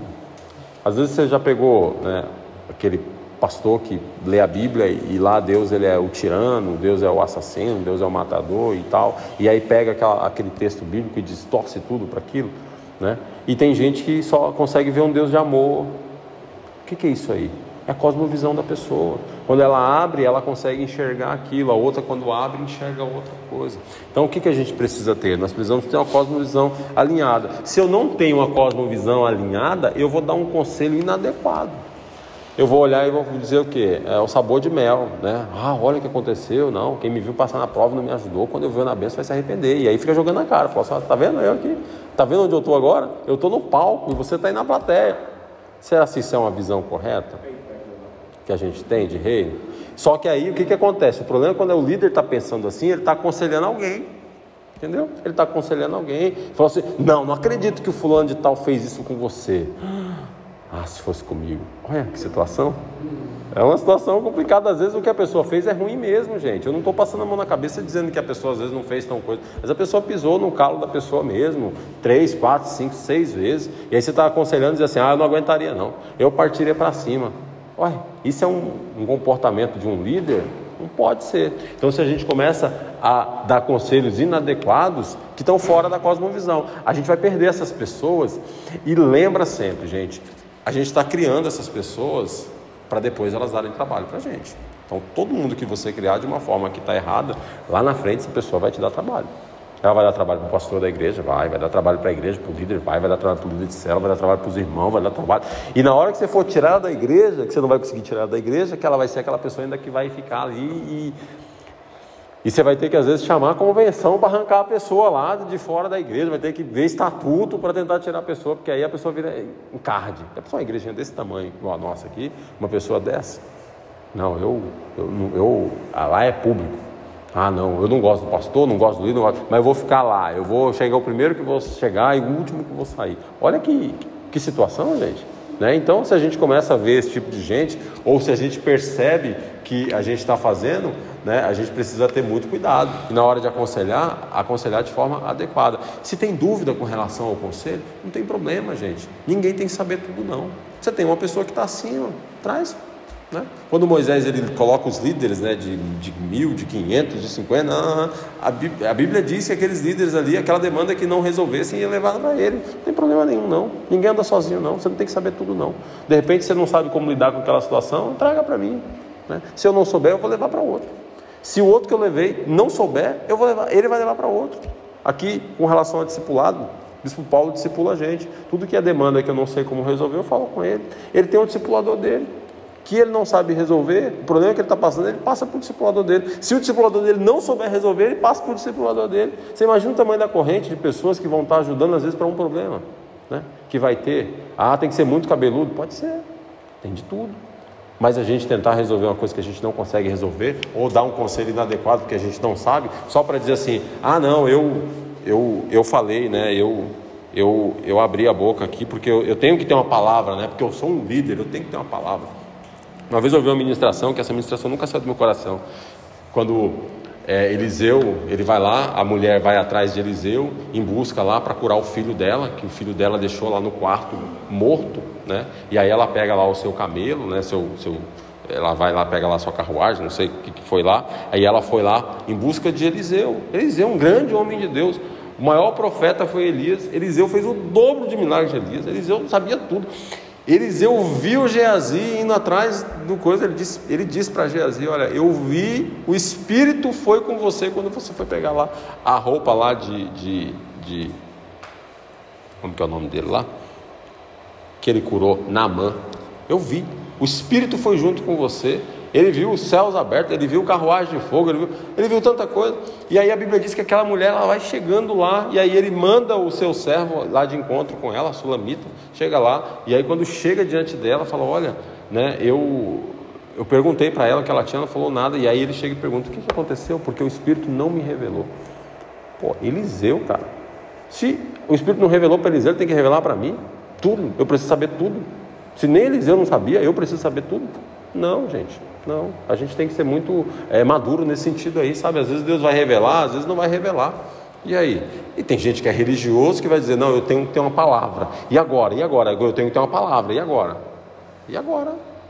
Aí você vai mentir, vai arrumar uma desculpa. Então a gente tem que ter bastante cuidado deixar de desafiar e preparar novos líderes. Lembrando que o tema central é o que, que atrapalha essa questão do crescimento da célula, deixar de desafiar e preparar novos líderes. Desafiar quem? Desafiar os liderados e preparar os líderes para essa multiplicação, né? O supervisor ou líder impõe metas exageradas, então não adianta a gente pegar e, e chutar uma meta para que, né? Ó, deixa eu. Fui numa igreja uma vez que que o culto começava às sete horas, eles colocavam no convite seis, porque aí até às sete todo mundo chegava. Olha que situação. Aí quem chegou às sete, quem chegou às seis, é penalizado. Ou seja, quem fez direito é penalizado por causa dos outros. Então, de repente, você vai lá e coloca uma meta exagerada. Eu vou colocar uma meta grande aqui, porque aí dá na canela, vai metade, e aí beleza, então alcançou metade. Não, a gente precisa ter coisas que sejam coerentes. Né? Então, metas exageradas demais são um problema para multiplicação não direcionar os membros da célula para a igreja. A pessoa pegar e deixar lá e falar, nossa, é tão bom esse grupo aqui e tal, né? E a pessoa precisa sempre estar dizendo, gente, a célula é muito bom, mas você precisa ir para a igreja, você precisa ir para a igreja, você precisa ir para a igreja.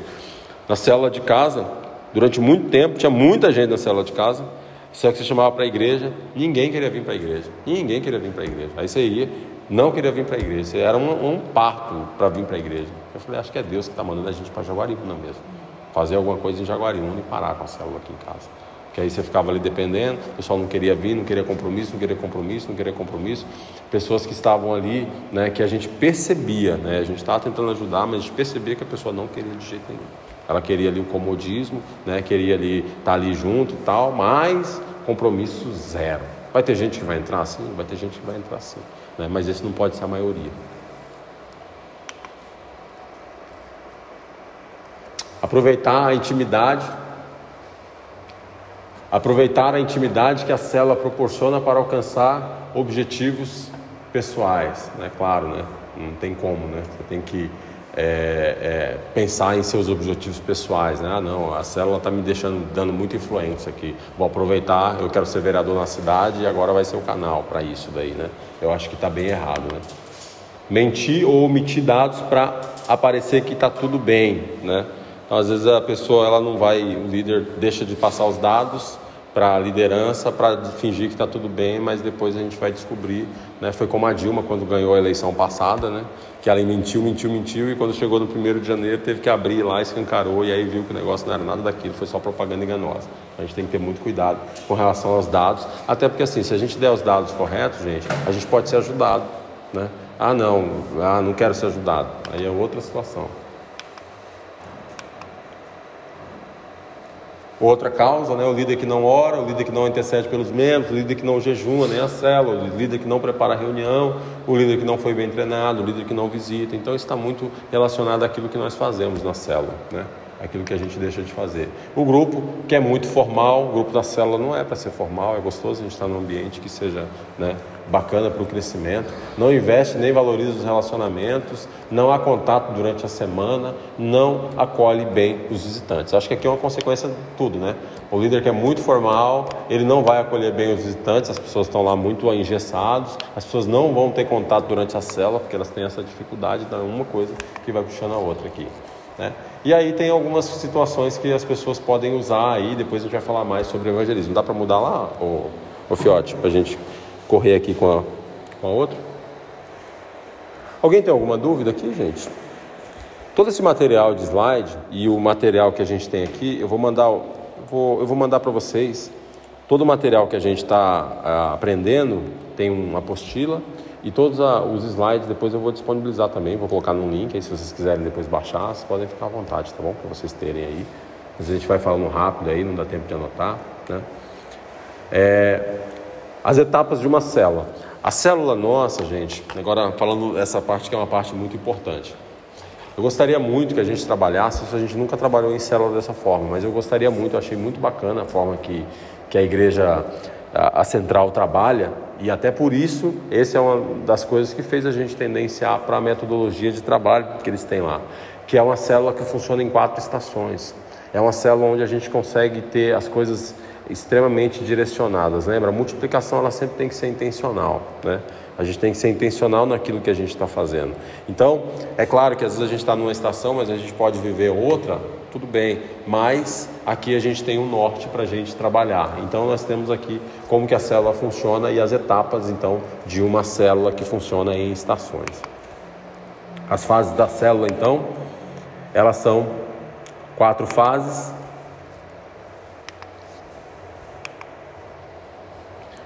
A primeira fase ela vem ganhar, consolidar, treinar e depois enviar. Então, aqui se a gente estivesse falando de estações, a gente sabe que no ano tem quatro estações, né? E aqui a gente também estaria dedicando mais tempo, né? De forma muito mais é, assertiva nesse propósito aqui. Então, na primeira estação, vamos dividir em trimestre para ficar mais fácil de vocês imaginarem, tá? Na primeira estação, qual que é o objetivo nosso maior? Nós multiplicamos, começamos a célula, tem quatro pessoas, então qual que é o nosso objetivo agora? Nosso objetivo agora é ganhar vidas. Então tudo que a gente for fazer, a gente vai fazer em volta de ganhar vidas. Então a gente vai pegar e vai trabalhar muito mais o evangelismo, vai trabalhar a oração em volta disso também, sempre na oração em volta disso, mas aqui a gente vai focar muito mais nessa questão de trazer pessoas para as células, incentivar o convite, sabe? Trabalhar muito focado nessa parte. Depois, né? Porque as pessoas que chegam aqui, que você ganhou, elas precisam ser consolidadas, depois elas precisam ser treinadas para lá na frente elas serem enviadas. Então, se você quer uma célula que ela vai pegar pessoas às vezes zeradas e elas vão ser né, polidas e já vão sair dali já para uma liderança ou para uma outra célula, a gente precisa ser muito intencional. Então, se a gente ficar dando sempre aguinha com açúcar, leitinho tal, a gente talvez vai ter um pouco de dificuldade. Então, por isso que é importante a gente pegar e ir passando por cada uma das fases. Ah, mas na parte de treinar eu não posso ganhar? Claro que você pode ganhar, mas aqui o objetivo é maior é estar tá em cima do treinar. Ah, e não enviar, então, ver uma pessoa nova, ah, não, entra na, na célula que vem, tal, no ano que vem, na próxima multiplicação, de jeito nenhum. O objetivo da célula sempre é ganhar vida, sempre é agregar pessoas, mas o nosso objetivo principal. Qual que vai ser o objetivo pensando aqui? Pô, beleza, então aqui a gente vai fazer várias campanhas. Na hora da consolidação, a gente vai começar a fazer alguma coisa que envolva consolidação. De repente, o tema da célula vai ser voltado à consolidação. O tema da célula vai ser consolidado ao treinamento. Para quê? Para que a gente possa cada vez mais, de forma intencional e melhorando. E aqui a gente vai estudar um pouco. A fase da célula ganhar é uma fase cujo foco é ganhar pessoas para Jesus. Cada membro é desafiado a ganhar mais um. A ênfase está no evangelismo pessoal e através das células. Então, essa daqui é a ênfase. Consolidar é a fase cujo foco, depois a gente vai voltar aqui de novo, tá? É a fase cujo foco é firmar os fundamentos dos novos convertidos, fazer que essas pessoas tenham um pouco mais de fundamento mesmo, chegando. A ênfase está no cuidado pessoal e intencional. Já é esse discipulado mais perto, um a um, né? Incentivar essa pessoa realmente a estar ali para o batismo, né? Tal. O alvo é levar o novo convertido para o batismo. Este encargo é dos líderes e dos membros mais maduros da célula. Então não é só o líder, os outros membros vão incentivar também essas pessoas ali.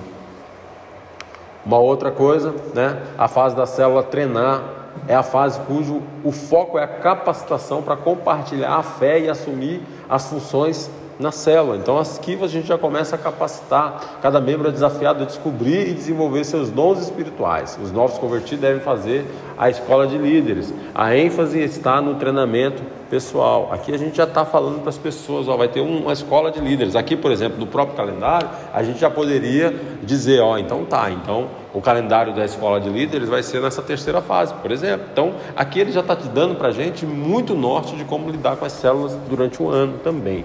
Né? E a fase enviar é a fase cujo foco é a multiplicação das células, os membros treinados nas células e que cursaram a escola de líderes estarão então aptos para uma nova liderança. A ênfase é a multiplicação das células e o crescimento da igreja. A fase da célula, então, nas quatro estações é crescer, cuidar, consolidar e celebrar. As quatro estações, a natureza das quatro estações distinta, que é a sua agenda. Cada estação tem as suas características e propósitos próprios.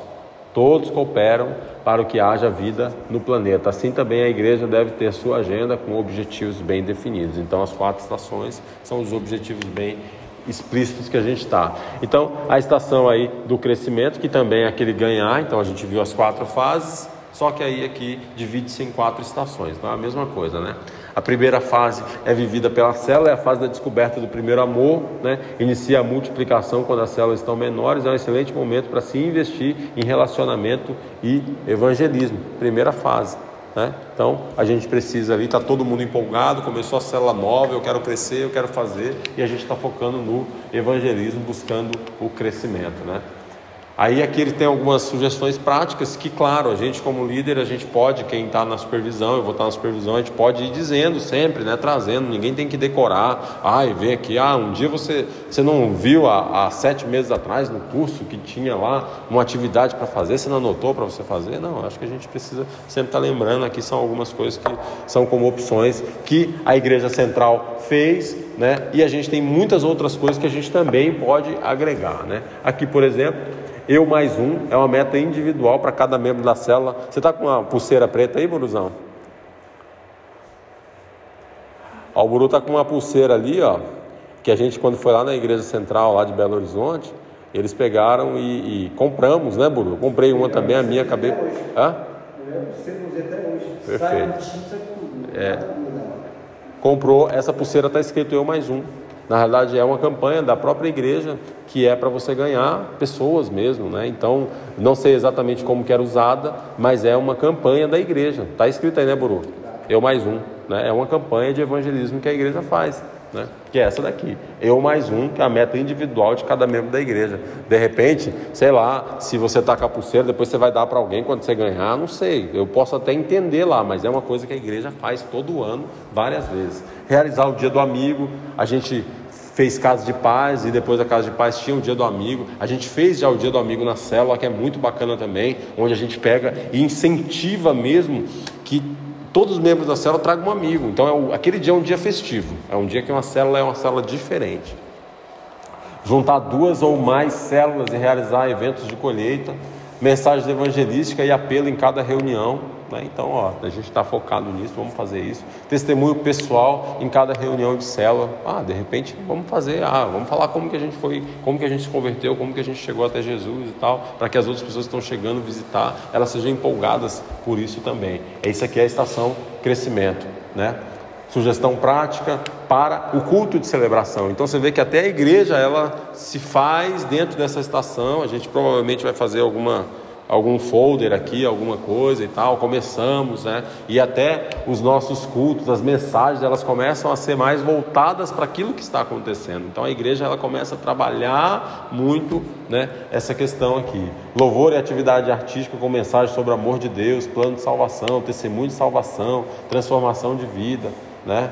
Vídeos com histórias motivacionais. Então isso aqui a gente já está falando de culto de celebração, não é mais a célula, isso aqui é conectando a célula à igreja, né? o que está acontecendo ali. Estação cuidado é a fase do discipulado, conhecimento, crescimento espiritual, foco está no cuidado e integração na célula e nas grandes celebrações. O objetivo é consolidar as pessoas e levá-las então ao batismo. Essa segunda fase que a gente tem ali, né?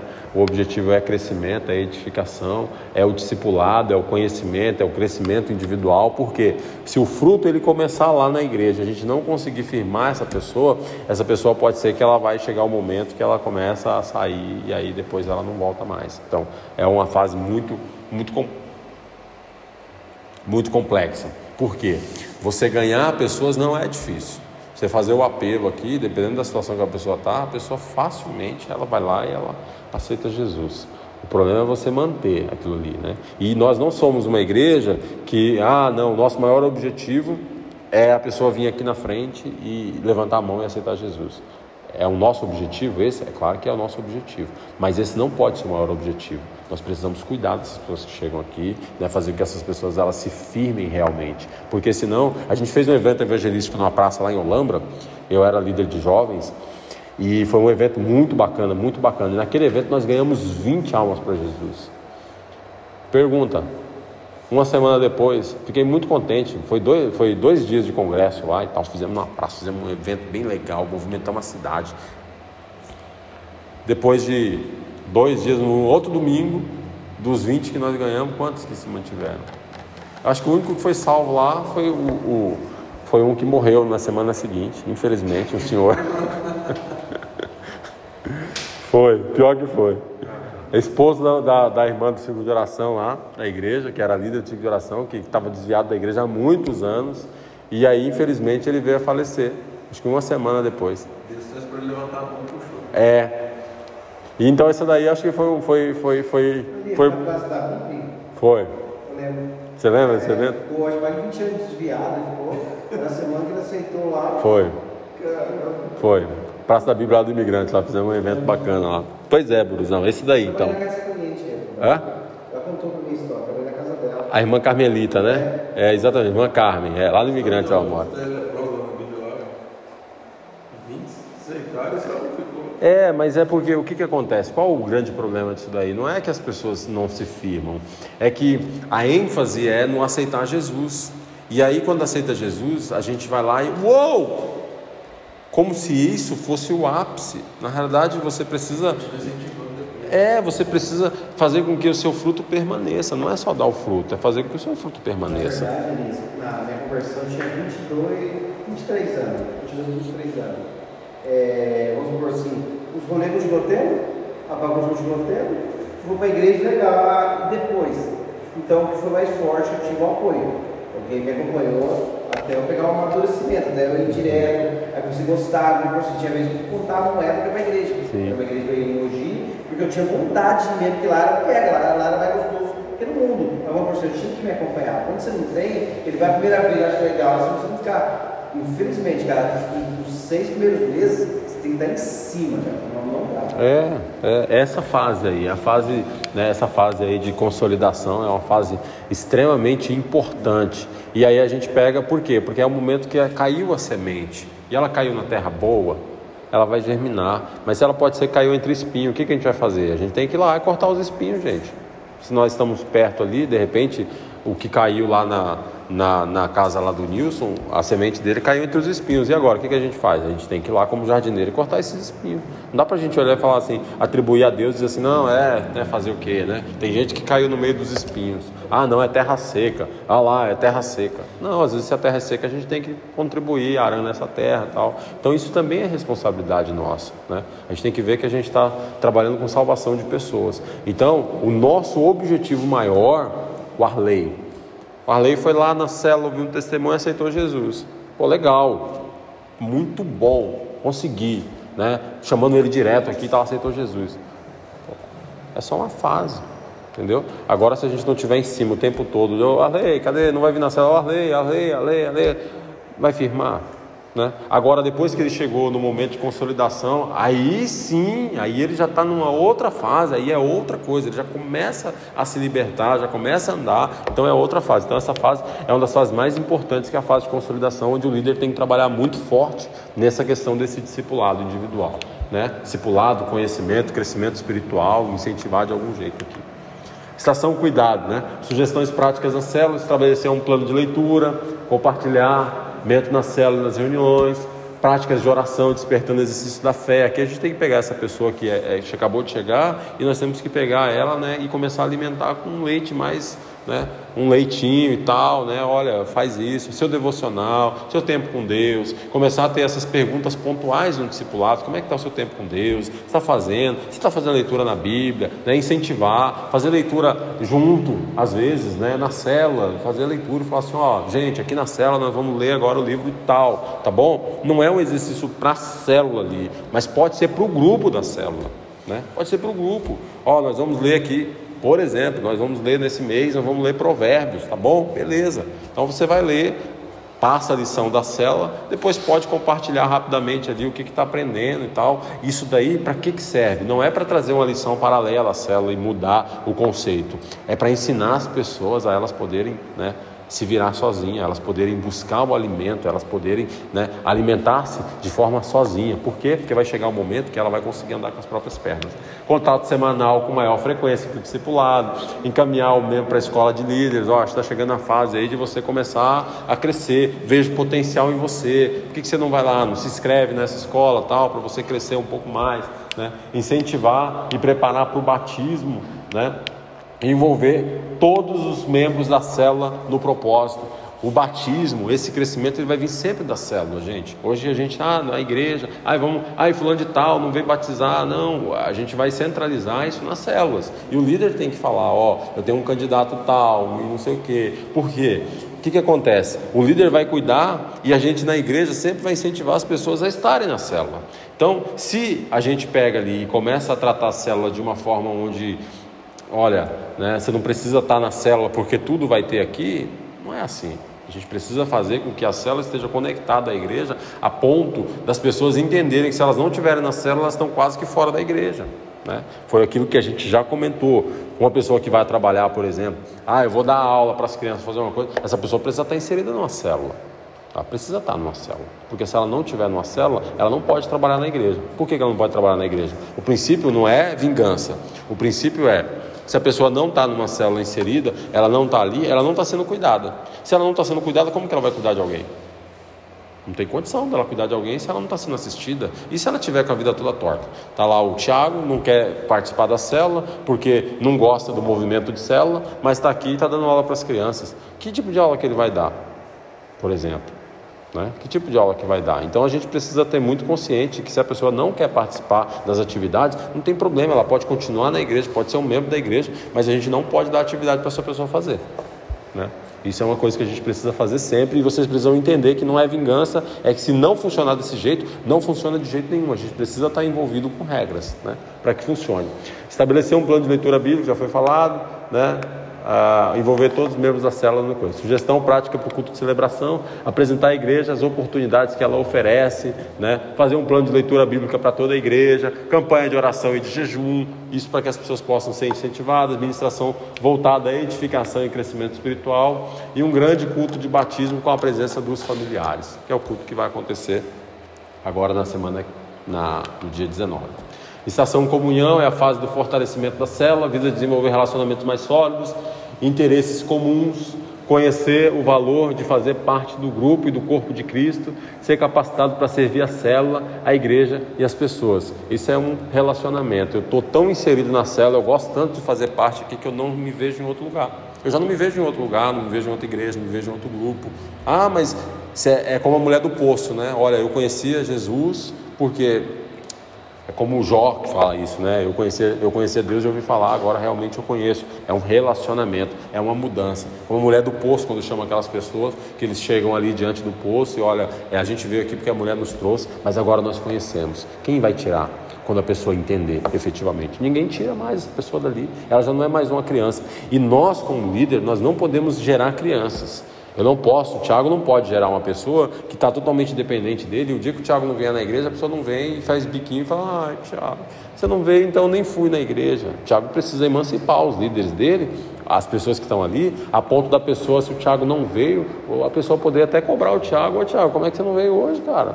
Né? Tô ali e tal, firme e forte, né? Até para dar aquela incentivada também. Isso faz parte do que a gente vai fazer.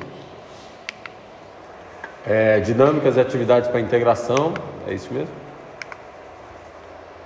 Se tiver contato semanal, eventos, extra-célula, churrasco, caminhada, mobilizar a célula para atender os membros necessitados. Aqui a gente começa como família se movimentar. Ah, mas pode fazer isso em outras estações? Claro que você pode, sempre pode, mas a gente sempre tem que trazer, tentar trazer um foco para a gente ser muito mais assertivo naquilo que a gente for fazer. É, sugestão para atividade de culto de celebração, ir junto ao culto, sair junto após o culto, reunião alegre, festiva, louvor e adoração, ministração voltada para a comunidade, relacionamento, família, amor, promover ações coletivas de ajuda à comunidade. A gente está buscando aqui relacionamento. Estação celebração é a última estação do ciclo anual da célula, é a hora de trabalhar mais intensamente e claramente pela multiplicação. É tempo de colheita de frutos, a ênfase é a multiplicação, a multiplicação e o crescimento das vidas alcançadas. Então, a última fase é a fase onde a gente vai realmente né, buscar essa multiplicação. Né? A ênfase é a multiplicação, é o tempo de colher os frutos.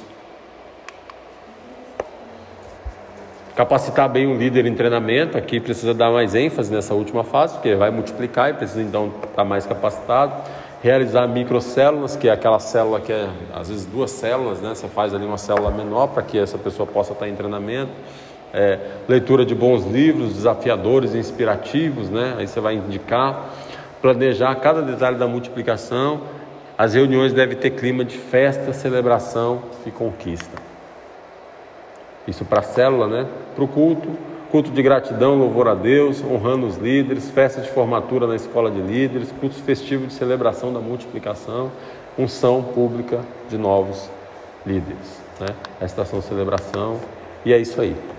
E alguém tem alguma dúvida? Falou várias vezes no tema de célula, seria o quê? O tema do dia ou o tema. Então, é, o que, que acontece? A gente quer trabalhar a, o tema da célula, a gente, hoje, o que, que a gente faz?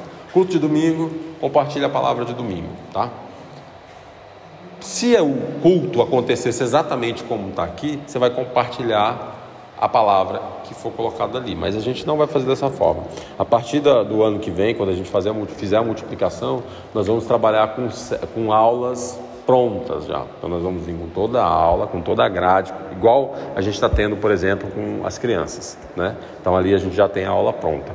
Não é a mesma que está acontecendo no culto. É claro, a linguagem vai ser similar, porque no culto a gente vai estar tá trabalhando nas estações também, a gente vai tentar trabalhar alguma coisa ali. Mas, por exemplo, nós vamos ter temas específicos para a gente tratar. Então, se a gente está falando sobre ganhar pessoas, então as aulas que nós vamos ter, aulas não, né? O compartilhar da palavra vai estar tá muito mais envolvido ao evangelismo. Tá entendendo? Então, mas isso vai ser passado. Então a gente vai ter toda uma, uma grade, nós vamos passar no papel, ou no aplicativo, ou no WhatsApp. O líder vai receber tudo aquilo ali para ele compartilhar, para ele estudar aquele tema.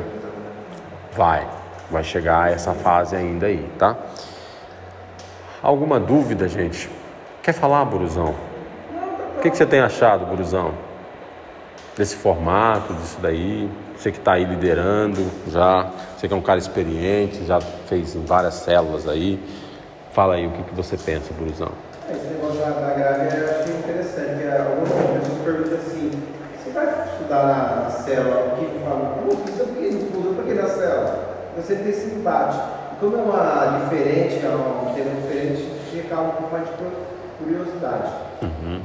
E eu acredito que eu vejo com isso, a nossa máquina de fazer foi também o tempo dele, só já saiu um folder, né? Vinha exatamente o que aconteceria Uhum. na célula, os temas, o embate, boletim. É bem interessante também. Eu acho interessante a parte que estão querendo dar essa repaginada. Sim. É, e tudo é, tudo é uma construção, né? Vai chegar um momento aí que a gente vai fazer e aí, ah, mas vamos voltar, vamos fazer uma série, na série vamos trabalhar o tema da célula igual o tema do culto, não tem problema. Eu acho que a gente está aprendendo sempre, né? Até mesmo na formação de um líder, a gente, a gente trabalha muito sobre a questão de Paulo e Timóteo, né? Timóteo era um, era um líder em, em treinamento, qual o apóstolo Paulo muitas vezes ele para trás.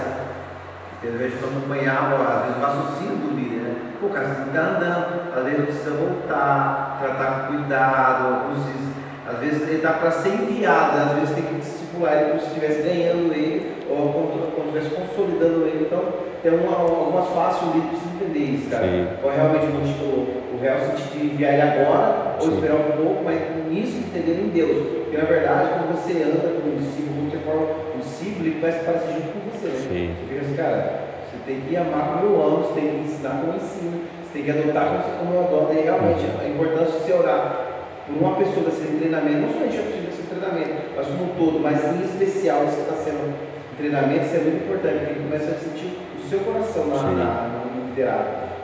E essa, e essa coerência, né, Buru? Acho que essa é a parte mais importante. Essa coerência que o líder ele tem que ter com relação ao que está ali, gente. A gente, a gente sempre vai ser exemplo para as outras pessoas. Ou exemplo bom ou exemplo ruim. Então nós precisamos ser coerentes. Se a gente quer formar uma liderança legal, nós precisamos né, ser o exemplo. E ser o exemplo não é, ah, não, eu tenho que estar, tem que estar em todos os cultos, tem que estar. A gente tem que ser coerente. né? Sempre a gente precisa trabalhar com coerência. Quando a, é o- a primeira vez, que eu ia na cela, assim, o cara falou assim pra mim assim, é, cara, você é ser um líder. Eu falava pra ele, cara, mal mal, de acabar essa igreja católica, eu falei, cara, mal mal você ler, orar, é, rezar Ave Maria. Mal mal. Aí mas você eu falou. sabia, mas a Ave Maria eu tinha Aí o cara, o cara falou assim, mas aqui não vai precisar rezar Ave Maria, então já serve. Eu ficava assim, mas era assim, eu ficava nervoso e eu tive que aprender isso. Eu ia muito rápido, até hoje eu leio rápido ainda, mas era pior ainda. Cara, eu falei, cara, nunca vou ser um líder, porque eu não consigo nem ler a Bíblia direito, então isso ficava. Mas desde o começo eu estava, depois de 15 dias, cara, eu vou ajudar como líder. Eu falei, cara, não é possível. A hora que mandava fazer, ele responder alguma coisa, eu fiquei nervoso, meio tenso, eu acho, eu acho que ele pensou assim, cara, como você gosta de falar, acho que. Era muito bom. né? Top demais. O cara acertou, Brusão. Mas é isso mesmo, gente. O, o- o líder, assim, né? Eu acho que a gente precisa, a gente precisa extrair, né? O melhor que existe dentro das pessoas. Tem tantas pessoas que são tão boas, né? É, e às vezes, às, às vezes a pessoa está julgando, por exemplo, está olhando para o Thiago e julgando ele, né? Mas o cara é tão bom. Então a gente precisa saber reconhecer o talento que essas pessoas têm. A gente precisa tirar, né? é, é, eu, eu não lembro a frase que eu ouvi, mas falava um pouco sobre a gente tirar do lixo o tesouro, né? Às vezes a gente olha e a gente só consegue ver coisas ruins, ruins, ruins, ruins, ruins. A gente tem que tirar coisas boas dali, olhar e falar assim, ah, então essa pessoa é muito, é tão ruim assim, é tão ruim assim. Eu tenho certeza absoluta que ela tem coisas muito boas. E a gente tem que fazer o quê? Realçar o que é de bom nas pessoas. Né? E quando a gente consegue, esse é o verdadeiro líder, porque para olhar um talento e ver assim, falar, ah, o fulano de tal já toca, já faz, é um talento, é um, ah, o cara é bom. Não, bom é você pegar uma pessoa que às vezes ninguém está dando nenhuma expectativa e você transformar, né, claro, pelo poder da palavra de Deus, pelo poder do exemplo, transformar essa pessoa num líder excelente, numa pessoa excelente naquilo que faz, sabe? Uma pessoa que é desafiada. Então esse é o nosso desafio. Nosso desafio como líder, meu desafio como líder é encontrar é, em vocês, mostrar, né? Olha, às vezes a, a- o, que a- o que o mundo não vê. O mundo pode olhar e falar assim, ó, o Buruzão é um Pedrão. E eu posso falar, beleza, mas o Pedrão ganhou 3 mil almas. Numa, numa coisa. Então você está olhando o Pedrão é, quando negou Jesus e está dizendo que é o comparativo é esse aí, mas você pega o Pedrão com o Espírito Santo, num evangelismo foi 3 mil e pouco, no outro foi mais 4 mil. Né? Então se é Pedrão, maravilha, Pedrão. Né? Então eu acho que tem muito isso daí. A gente precisa achar né, a postura, achar dentro das pessoas um talento que às vezes as pessoas não estão enxergando, os outros não enxergam. Né? E esse é o nosso papel. Na verdade, nós temos aquela mania com o Samuel, né? Olhar o Davi como, como rei. E eu, quando ele olha o primeiro filho ali para hoje como rei, cara, provavelmente é ele. Forte, é, capacitado, guerreiro, cara, é, é o próximo rei, porque a, a, visão que ele tem é a visão de um rei. É, Samuel tem a visão de Saúl como rei, então automaticamente ele vai olhar alguém próximo a Saúl. A mesma estatura, a mesma formação, esse é o erro. Cara, é, o cara toca bem, o cara fala bem, o cara desenvolve bem, esse é o novo líder. Esse é o cara. É, é o, o Zé, Zé Ninguém, na verdade é o que Deus quer capacitar e colocar como Exatamente. Não sei se você compartilhou uma vez, Bruno, falando, não sei se eu ouvi em outro lugar. Cara, quem é que escolheria os, os, os discípulos? Jesus teve um dedo ali que eu vou falar para você, para escolher os 12 ali, parece que ele pegou e.